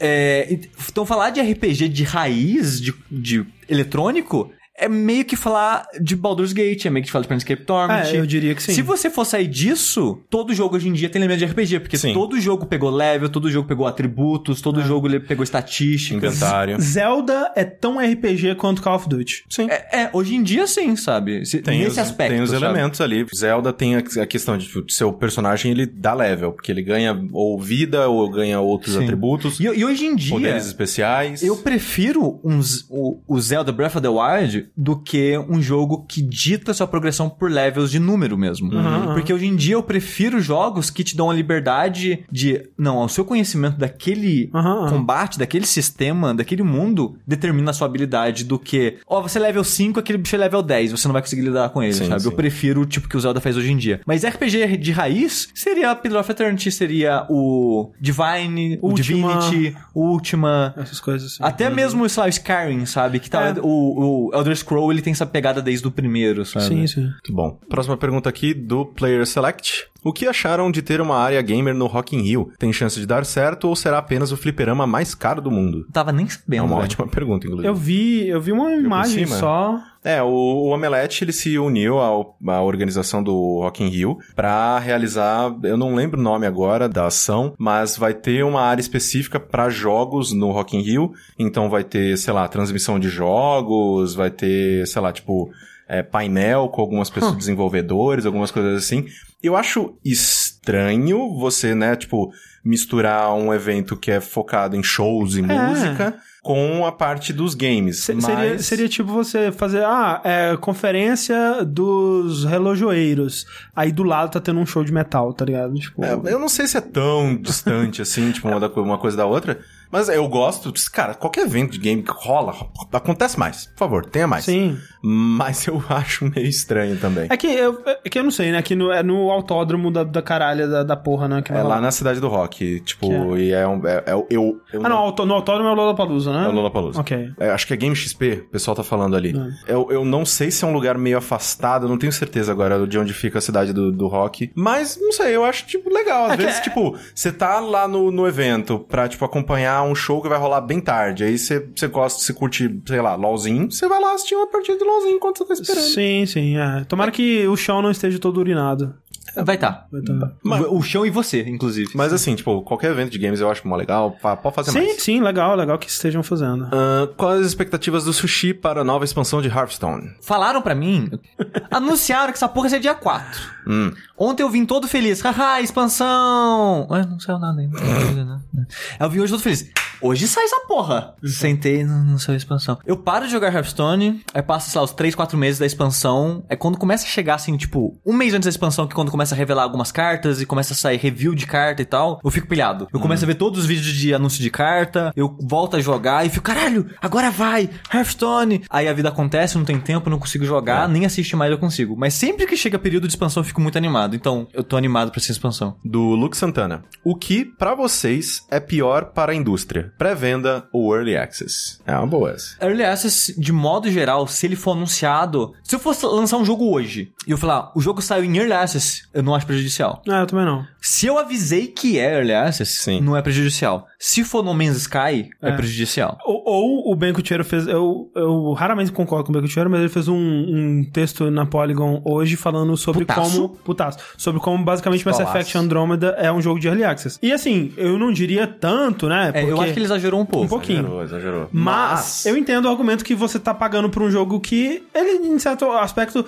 se você for considerar o que você espera de um jogo AAA da BioWare, de uma franquia muito grande, ele tá aquém do que a gente espera de um jogo E atualmente. também que se você for parar pra pensar, sei lá, um minuto, e tipo, se você comprou o jogo no lançamento e você raciocinar, porra, eles prometem que eles vão resolver, vão melhorar o jogo pra, tipo, né, nos próximos diversos É, patches. então pra que que eu comprei? Então pra que que eu comprei se daqui a três meses o jogo vai estar melhor e estar mais barato? Exatamente. Tipo Entendeu? o que aconteceu com Final Fantasy XV, por exemplo. Já saiu aquele update consertando o capítulo. Saiu. Saiu, saiu recentemente. É, pois é, porque, tipo, eu, eu ainda não cheguei lá. Mas, né, as pessoas que jogaram Terminaram primeiro. o jogo, sei lá. É, tipo, jogaram uma versão inferior do jogo, teoricamente, que eu não sei realmente o que, que eles mudaram, talvez tenha Dá pra pior. jogar do- das opções, aparece que as coisas É, mas mais. tipo, né?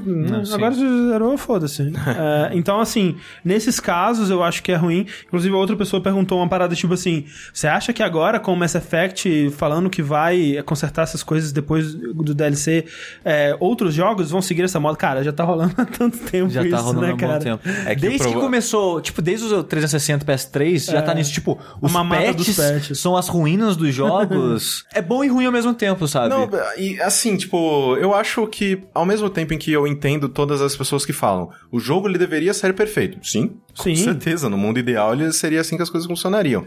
Mas eu acho que com os patches, eles permitem uma um- talvez uma tranquilidade, talvez um um. Eles dão mais segurança para os desenvolvedores de que eles vão poder colocar o jogo no, no mercado e se alguma coisa tiver dado errada, eles vão lá e arrumam. Sim. O problema são, são empresas que abusam disso. É, no caso do Mass Effect foi claramente Sim, isso. Tipo, Exato. Tipo, eu. eu... Ele, ele foi um jogo corrido, obviamente. É, e, e é foda, assim, né? É, eu, por, eu, pelo menos, né? Eu não culparia a BioWare nisso. É, não, é a EA. Eu acho que a Porque, culpa assim, é da EA. a Acho que é culpa impressão... das duas. A, Eu não a- sei, a cara. impressão é que a EA queria. Não, a gente precisa lançar esse jogo No ano nesse fiscal. ano fiscal. Ah. Então lança essa porra e depois vocês melhoram essa merda. A impressão que tem é essa. sabe? É, é claro que a gente tá falando sem conhecimento É, realmente sim, do que aconteceu. sim, Ma- cu. mas assim, eu acreditaria que a, que a BioWare gostaria de lançar a maior franquia não, dela sim, da, é. maior forma, da melhor forma possível. todo mundo quer botar no ar o melhor trabalho possível, né? Então, sei lá, por exemplo, o retro. Tipo, se você se falassem pra você, não, André, você tem mais três meses pra trabalhar no mesmo vídeo.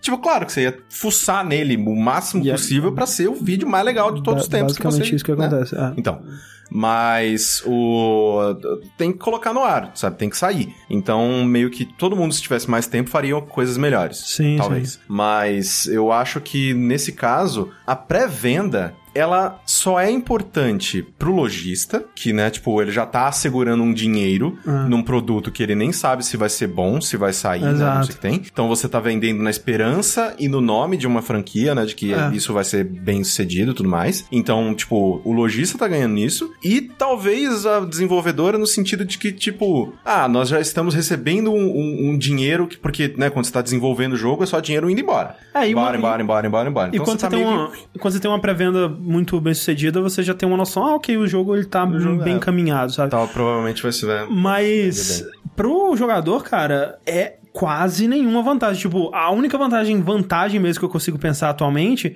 é uma pré-venda de um jogo digital no Steam, por exemplo, que você faz o preload. Mas isso, cara, tipo, é aquela coisa do hype, tipo, Eu preciso jogar. eu preciso jogar no minuto O que a parada é sair. a indústria do hype que é o problema. É. Sim. Esse que, é, esse que é o lance, tipo, se, a, único, a única razão que eu consigo ver pra alguém jogar um jogo na pré-venda é se, tipo, você tem que jogar no minuto que o jogo sair. Se, se você não consegue. É fisicamente impossível pra você esperar até o dia seguinte ou, ou sei lá o que for. Porque, né, fora isso, cara, eu.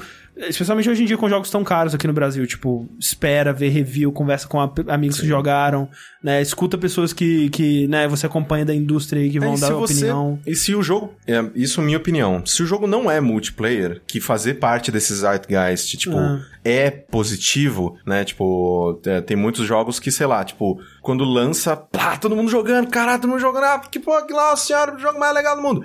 Aí passa três meses o jogo morre. Sim. Então, se não for esse caso, e você não se incomodar de, às vezes, tipo, jogar mais tarde, sempre é melhor esperar. Sim. Mas, nossa senhora, sempre é muito melhor E, esperar. e, de novo, mesmo no caso da pré-venda, né? é, você é, pode esperar um dia, né? Um dia não Sim. vai destruir a comunidade online do jogo, então. É. é, eu não sei. Eu acho que nunca teve um bônus de pré-venda realmente bom, assim. Eu só de- eu acho que bônus de pré-venda só me deixa puto. É, Tipo, olha o tanto de coisa Que legal li- que eu, queria, limita- que eu poderia ter. Mas normalmente não é nada demais. é, geralmente não é muita coisa. Enfim, Enfim. vamos lá pras notícias rapidinho. Sushi, puxa aí. Falando em Persona 5 de novo, André. Voltando. Ixi, Maria, tchau.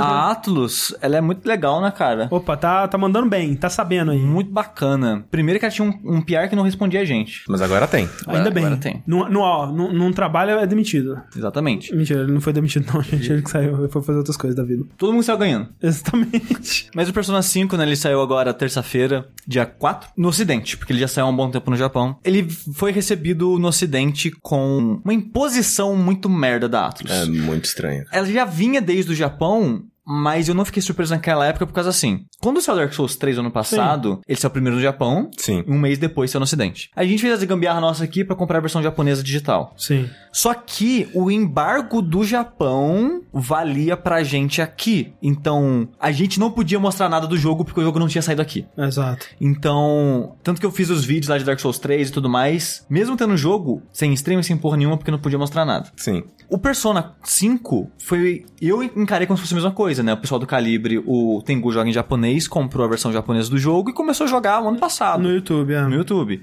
Tomou strike. Tomou strike e o canal ficou proibido de fazer streaming durante acho quatro meses? É, não, é, acho que três meses. Três talvez. meses, eu não lembro. Alguns Três meses. ou quatro, é, alguns meses. Alguns meses. E na época eu encarei assim: ah, talvez eles tenham essa política louca deles que o jogo não saiu no ocidente, então o ocidental não pode fazer nada com esse jogo ainda. É, eu entendo, é, tipo, é uma área cinza, bizarra, e quando você para pra pensar, realmente não faz muito sentido. Aquela coisa, né, que, ah, por que, que você pode streamar o jogo e não um filme, né? Porque o jogo é a sua experiência, você tá alterando aquilo enquanto você joga e Sim. você tá, né, você tá jogando o jogo, né? Então você pode transmitir ele. É, é, de novo, é uma área cinza, Sim. tem argumentos contra isso, mas, né, é, é meio que como o YouTube lida com esse tipo de coisa de modo geral. E quando o jogo saiu no ocidente, ontem, a Atlus falou: não, a opção de fazer streaming direto do PS4 e tirar foto e gravar qualquer coisa Tá é bloqueada, mas isso já era na japonesa também. Sim. Além disso, quem faz streaming, essas coisas, você só pode fazer gameplay do jogo de até uma hora e meia. Mais do que isso, você não pode. E você não pode. Tipo, você tem que pa pausar o vídeo e fazer outro vídeo. Ah. E você não pode mostrar o jogo além do dia 7 do 7. Acima disso, se você fizer vídeo, streaming, qualquer coisa que seja, do Persona 5 e mostrar além do 7 do 7, você pode perder o seu canal do YouTube. Nem é só strike. Perder o canal do YouTube. É o que é bizarro da Atlas ter esse poder, né? É- Já é bizarro aí. E não só no YouTube. Twitch também. É. Tá valendo pros dois. É, quando eles mandaram o e-mail com código, veio exatamente esse mesmo, esse mesmo post que foi postado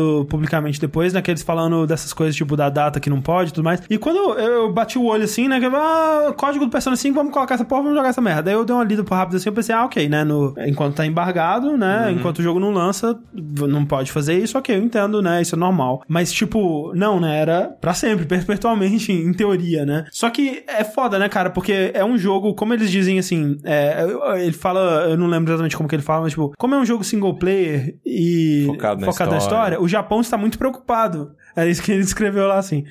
É, mas ao mesmo tempo, eu acho que justamente, assim, por isso, por isso ser um jogo tão focado na história e tão gostoso de assistir, é que ele é um ótimo jogo pra ser streamado e, sabe, é, é foda, porque o Persona 4 mesmo, E, e isso, como que eles não aprenderam isso antes? É. Porque assim, o embargo de vídeo do Persona 5 acabava no lançamento dele. Eles sabem a importância do Giant Bomb pra série Persona no ocidente. É, pe- pessoas da Atlus é, já foram lá é, e reconheceram, Sim, né, publicamente. tem que a piada com Chartunoco nas Exato. paradas da Atlus. Exato. Pra quem não sabe, Chartunoco é o personagem, o nome do personagem protagonista do Persona 4 dos vídeos do Giant Bomb. Sim.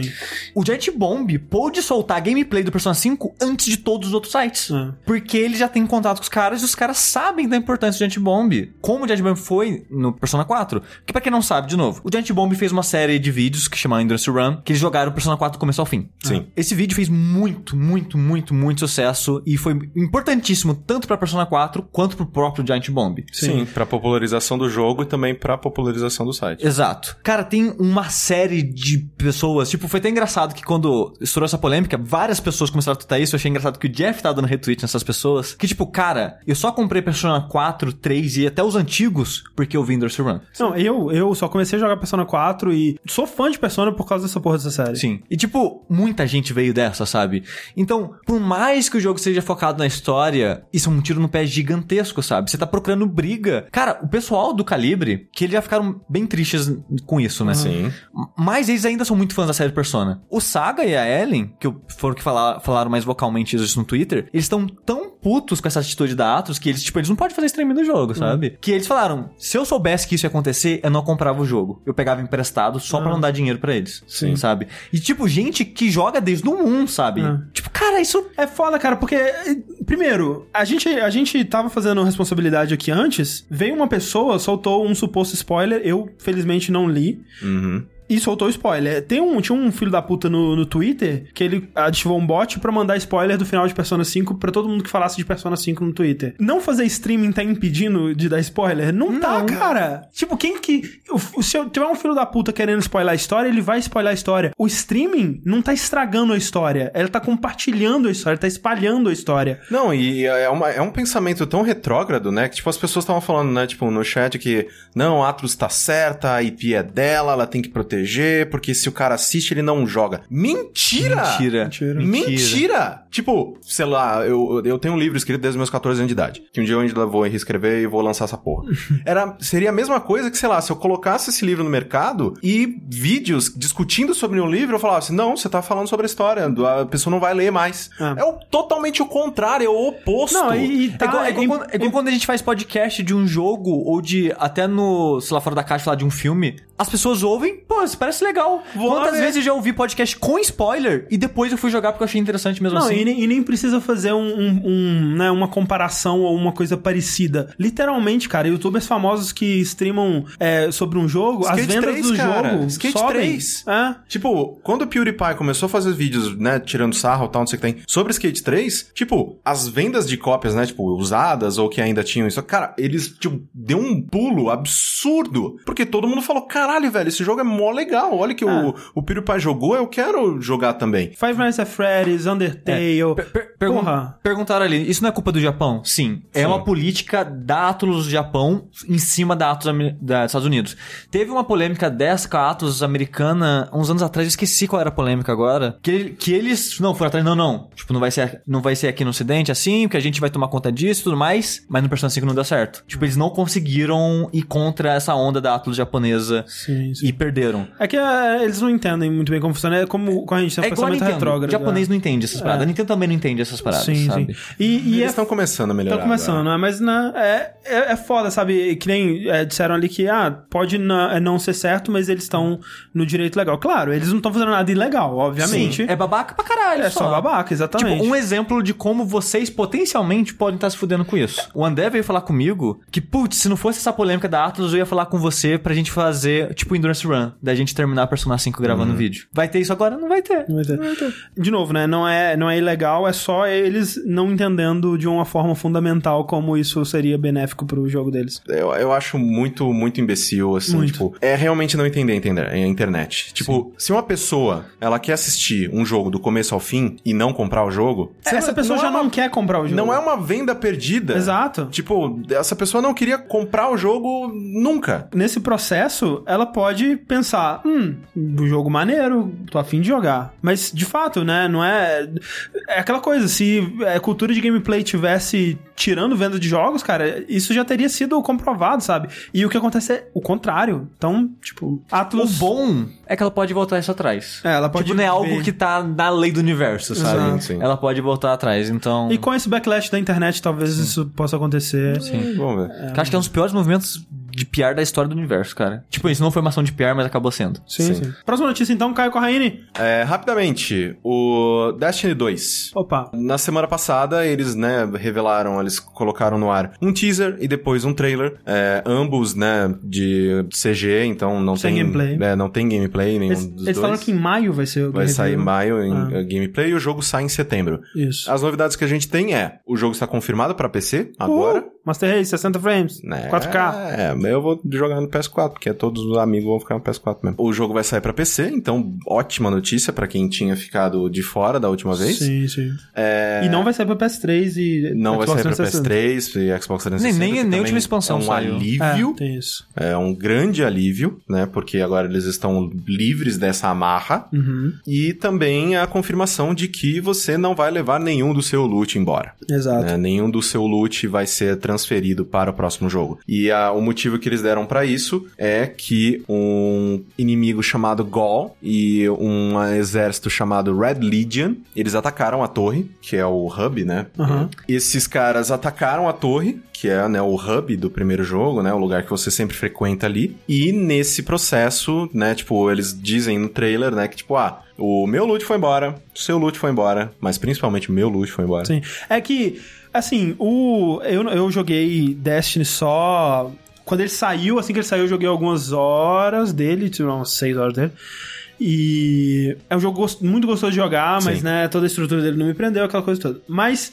é, uma coisa que eu achei interessante desse trailer e a, a- a impressão que eu tenho, né, de Destiny é que ele começou como um jogo é, super sério, super é, né, levando as coisas super a sério, super sóbrio e tudo mais, e aquela coisa do do Peter Dinklage falando que o Wizard veio da lua e aquela coisa toda. E em algum momento, que eu imagino que seja no, naquela expansão que todo mundo ama, Caramba. Taken King, né? Taken King. Eles começaram a dar bastante destaque pro Cade Six, que é o personagem dublado pelo Nathan Fillion. Sim. E ele é muito legal. Ele parece o Deadpool. Ah, mas acho que todo mundo que faz piadinha hoje em dia é o É, Deadpool, né? o que, o, que é, o pessoal compara bastante é com o próprio mal, né? Do, do, Seren, do Firefly, né? Sim, sim. Que é, é bem o que eu acho que foram inspirados, né? Pra fazer o personagem assim. É, e. E, eu, assim, eu, vi muita gente comparando, assim, falando que tá com uma vibe bem Borderlands, porque não é só humor e personalidade, é uma coisa bem meta, assim, né? Dele Sim. falar assim. Deles falarem de loot. É, no- vai no ter trailer. loot e vai ser divertido e eu fui lá e eu tava na guerra e foi eu fui muito incrível e tal. Tipo, é uma coisa muito de, de, de referenciar o fato de que é um jogo, né? Meio que levemente quebrando a quarta parede, trincando a quarta parede É ali. que no, no, no trailer, né, que eles pegam Aham. que eh, tem dois, dois discursos sendo feitos ao mesmo tempo. O do Cade Six e o do cara azul, que eu nunca lembro o nome O dele. cara azul, ele tá fazendo um discurso na pegada do Destiny 1 e o- esse outro 6 tá fazendo um discurso na, dá- na nova vibe. Na verdade, Ah, ele inclu- tá fazendo o discurso na pegada do Taken King. E Peraí, o qual? O Cade Six tá fazendo o discurso na pegada do Isso, Taken exato. King. O Porque que, que vai ser a vibe do 2, o imagina? Taken King... Não- não sei. então, eu acho que, vai- eu acho que Vai ter esse os dois ao trailer... Ah, eu acho que, Eu acho que esse trailer é, é para mim, a mensagem que ele traz é: a gente vai ter desses dois, desses dois tipos de conteúdo. O do, da parte que leva a Destiny a sério, porque ele tem um lore bem interessante, Uhum. ele tem partes escritas no Grimório. É, que você tem que ir no site pra ler. Pelo amor de Deus, coloquem isso no jogo na próxima, né? Puta que pariu. Mas é, ele tem essas partes sérias, essas partes serenas, essas partes até um pouco, tipo, emocionalmente, é, tipo, interessantes pra você e tal. E tem essa parte da galhofa, né? Principalmente por causa do Kate Six, que, tipo, ele, ah, ele é um cara muito engraçado e fazer quest com ele é muito legal. Então, é, eu acho que. E, e para mim, Destiny é essas duas coisas, porque ele tem um universo interessante, interessantíssimo, inclusive. Ao mesmo tempo em que é um jogo feito pra você sentar com os amigos, Sim, beber sim. cerveja e falar merda. Sim. Então, tipo, quando eu tava jogando com, sei lá, com os meus amigos e, tipo, a, a quest tava séria e, tipo, ah, nós temos fazer isso porque senão a lua vai explodir ou qualquer coisa do gênero. Eu tava cagando. Só que quando era uma quest que, tipo, sei lá, o Kid Six tava, tipo, me, acompanhando, ou ele que me mandava fazer a quest, ou ele que ficava no meu comunicador falando, ah, você não faz merda com a minha nave, sei lá, alguma coisa do Aham. gênero. Eu, eu, eu entrava naquele clima de, tipo, nós estamos aqui se divertindo, que bom que o, o texto e a missão também tá divertida nesse ponto. Ah, Então, é, eu acho interessante se eles conseguirem unir essas duas coisas. E eu acho interessante também que eles tenham trocado a engine cagada deles lá, o jeito que eles É. estavam fazendo o jogo daquela maneira. É que é, também assim, é, o- o- muitas das comparações com, com Borderlands eu, eu meio que entendo que, tipo, Borderlands 1, ele era engraçado, irônico, né? Ele era meio galhofa e tudo mais. Mas, a, a partir da. Enquanto a, à medida que a série foi evoluindo, isso foi meio que saindo de controle, sabe? Tipo, foi uma coisa que foi. Meu Deus, você tá muito. Meu Deus, agora é muito meme, é muita galhofa e, e muito claptrap. E eles foram Nossa senhora, perdendo muito o controle dessa parada. E eu vi muita gente falando que esse cara, que, que, Kate Six, que, É, Kate Six. Kate Six, ele é o novo Claptrap, né? Que a- meio que a Band viu um personagem que o público respondeu bem e agora tudo de Destiny tá né, cercado nisso. O que é, obviamente, a internet sendo a internet, exagerando pra caralho, porque a gente Sim. tem dois teasers de um minuto cada e o cara aparece nos dois. Então, ah, tudo de Destiny vai ser sobre. Aí Não necessariamente, né? Ele é um bilhão de vezes melhor que o Claptrap. Não, sem dúvida. Eu não conheço, mas só por esses vídeos já dá pra dá- dá pra pegar isso. É, mas uma coisa que o Patrick do Waypoint disse que eu achei é, relevante de ser notado é que toda a parte de publicidade do Destiny sempre foi cuidada pela Activision e não pela Band, Band. né?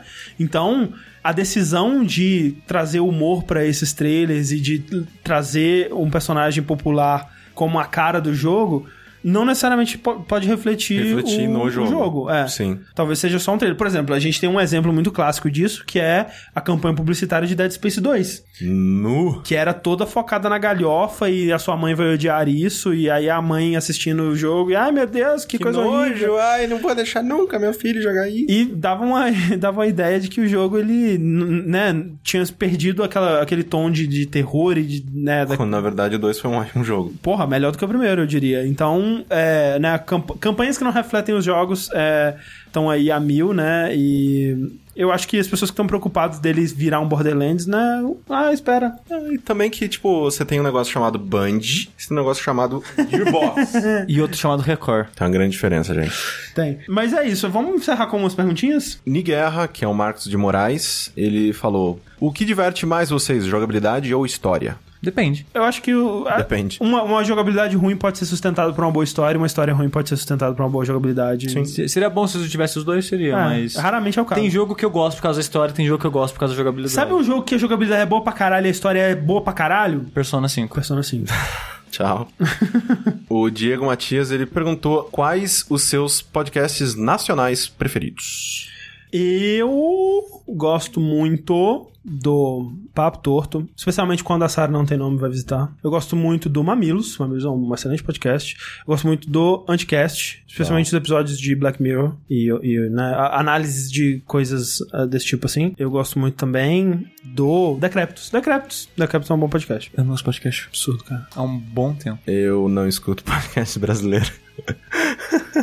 eu tenho pouquíssimo tempo pra ouvir podcast. Aí, tipo, as três horas de Bombcast por semana. Você ouve o que você edita. É, é, eu, eu ouço todos os que eu edito. Todos os que eu edito são ótimos, eu gosto muito deles. Ele, ele escuta, ouve múltiplas vezes ainda. Exatamente. É. Mas de podcast eu só ouço o Giant Bomb, o Bombcast, o, o, o Beastcast, os dois do Waypoint, Cortex, que é um podcast do CGP Grey, que né, ele fala sobre organização, esse tipo de coisa. Eu tô ouvindo só podcast chato. Tem gente perguntando por que, que o Sushi não tá falando de Dark Souls 3 uh, The Ringed City nesse podcast. Que, quem se importa? E aí? Essa é... E acaba assim, acaba assim, acaba assim.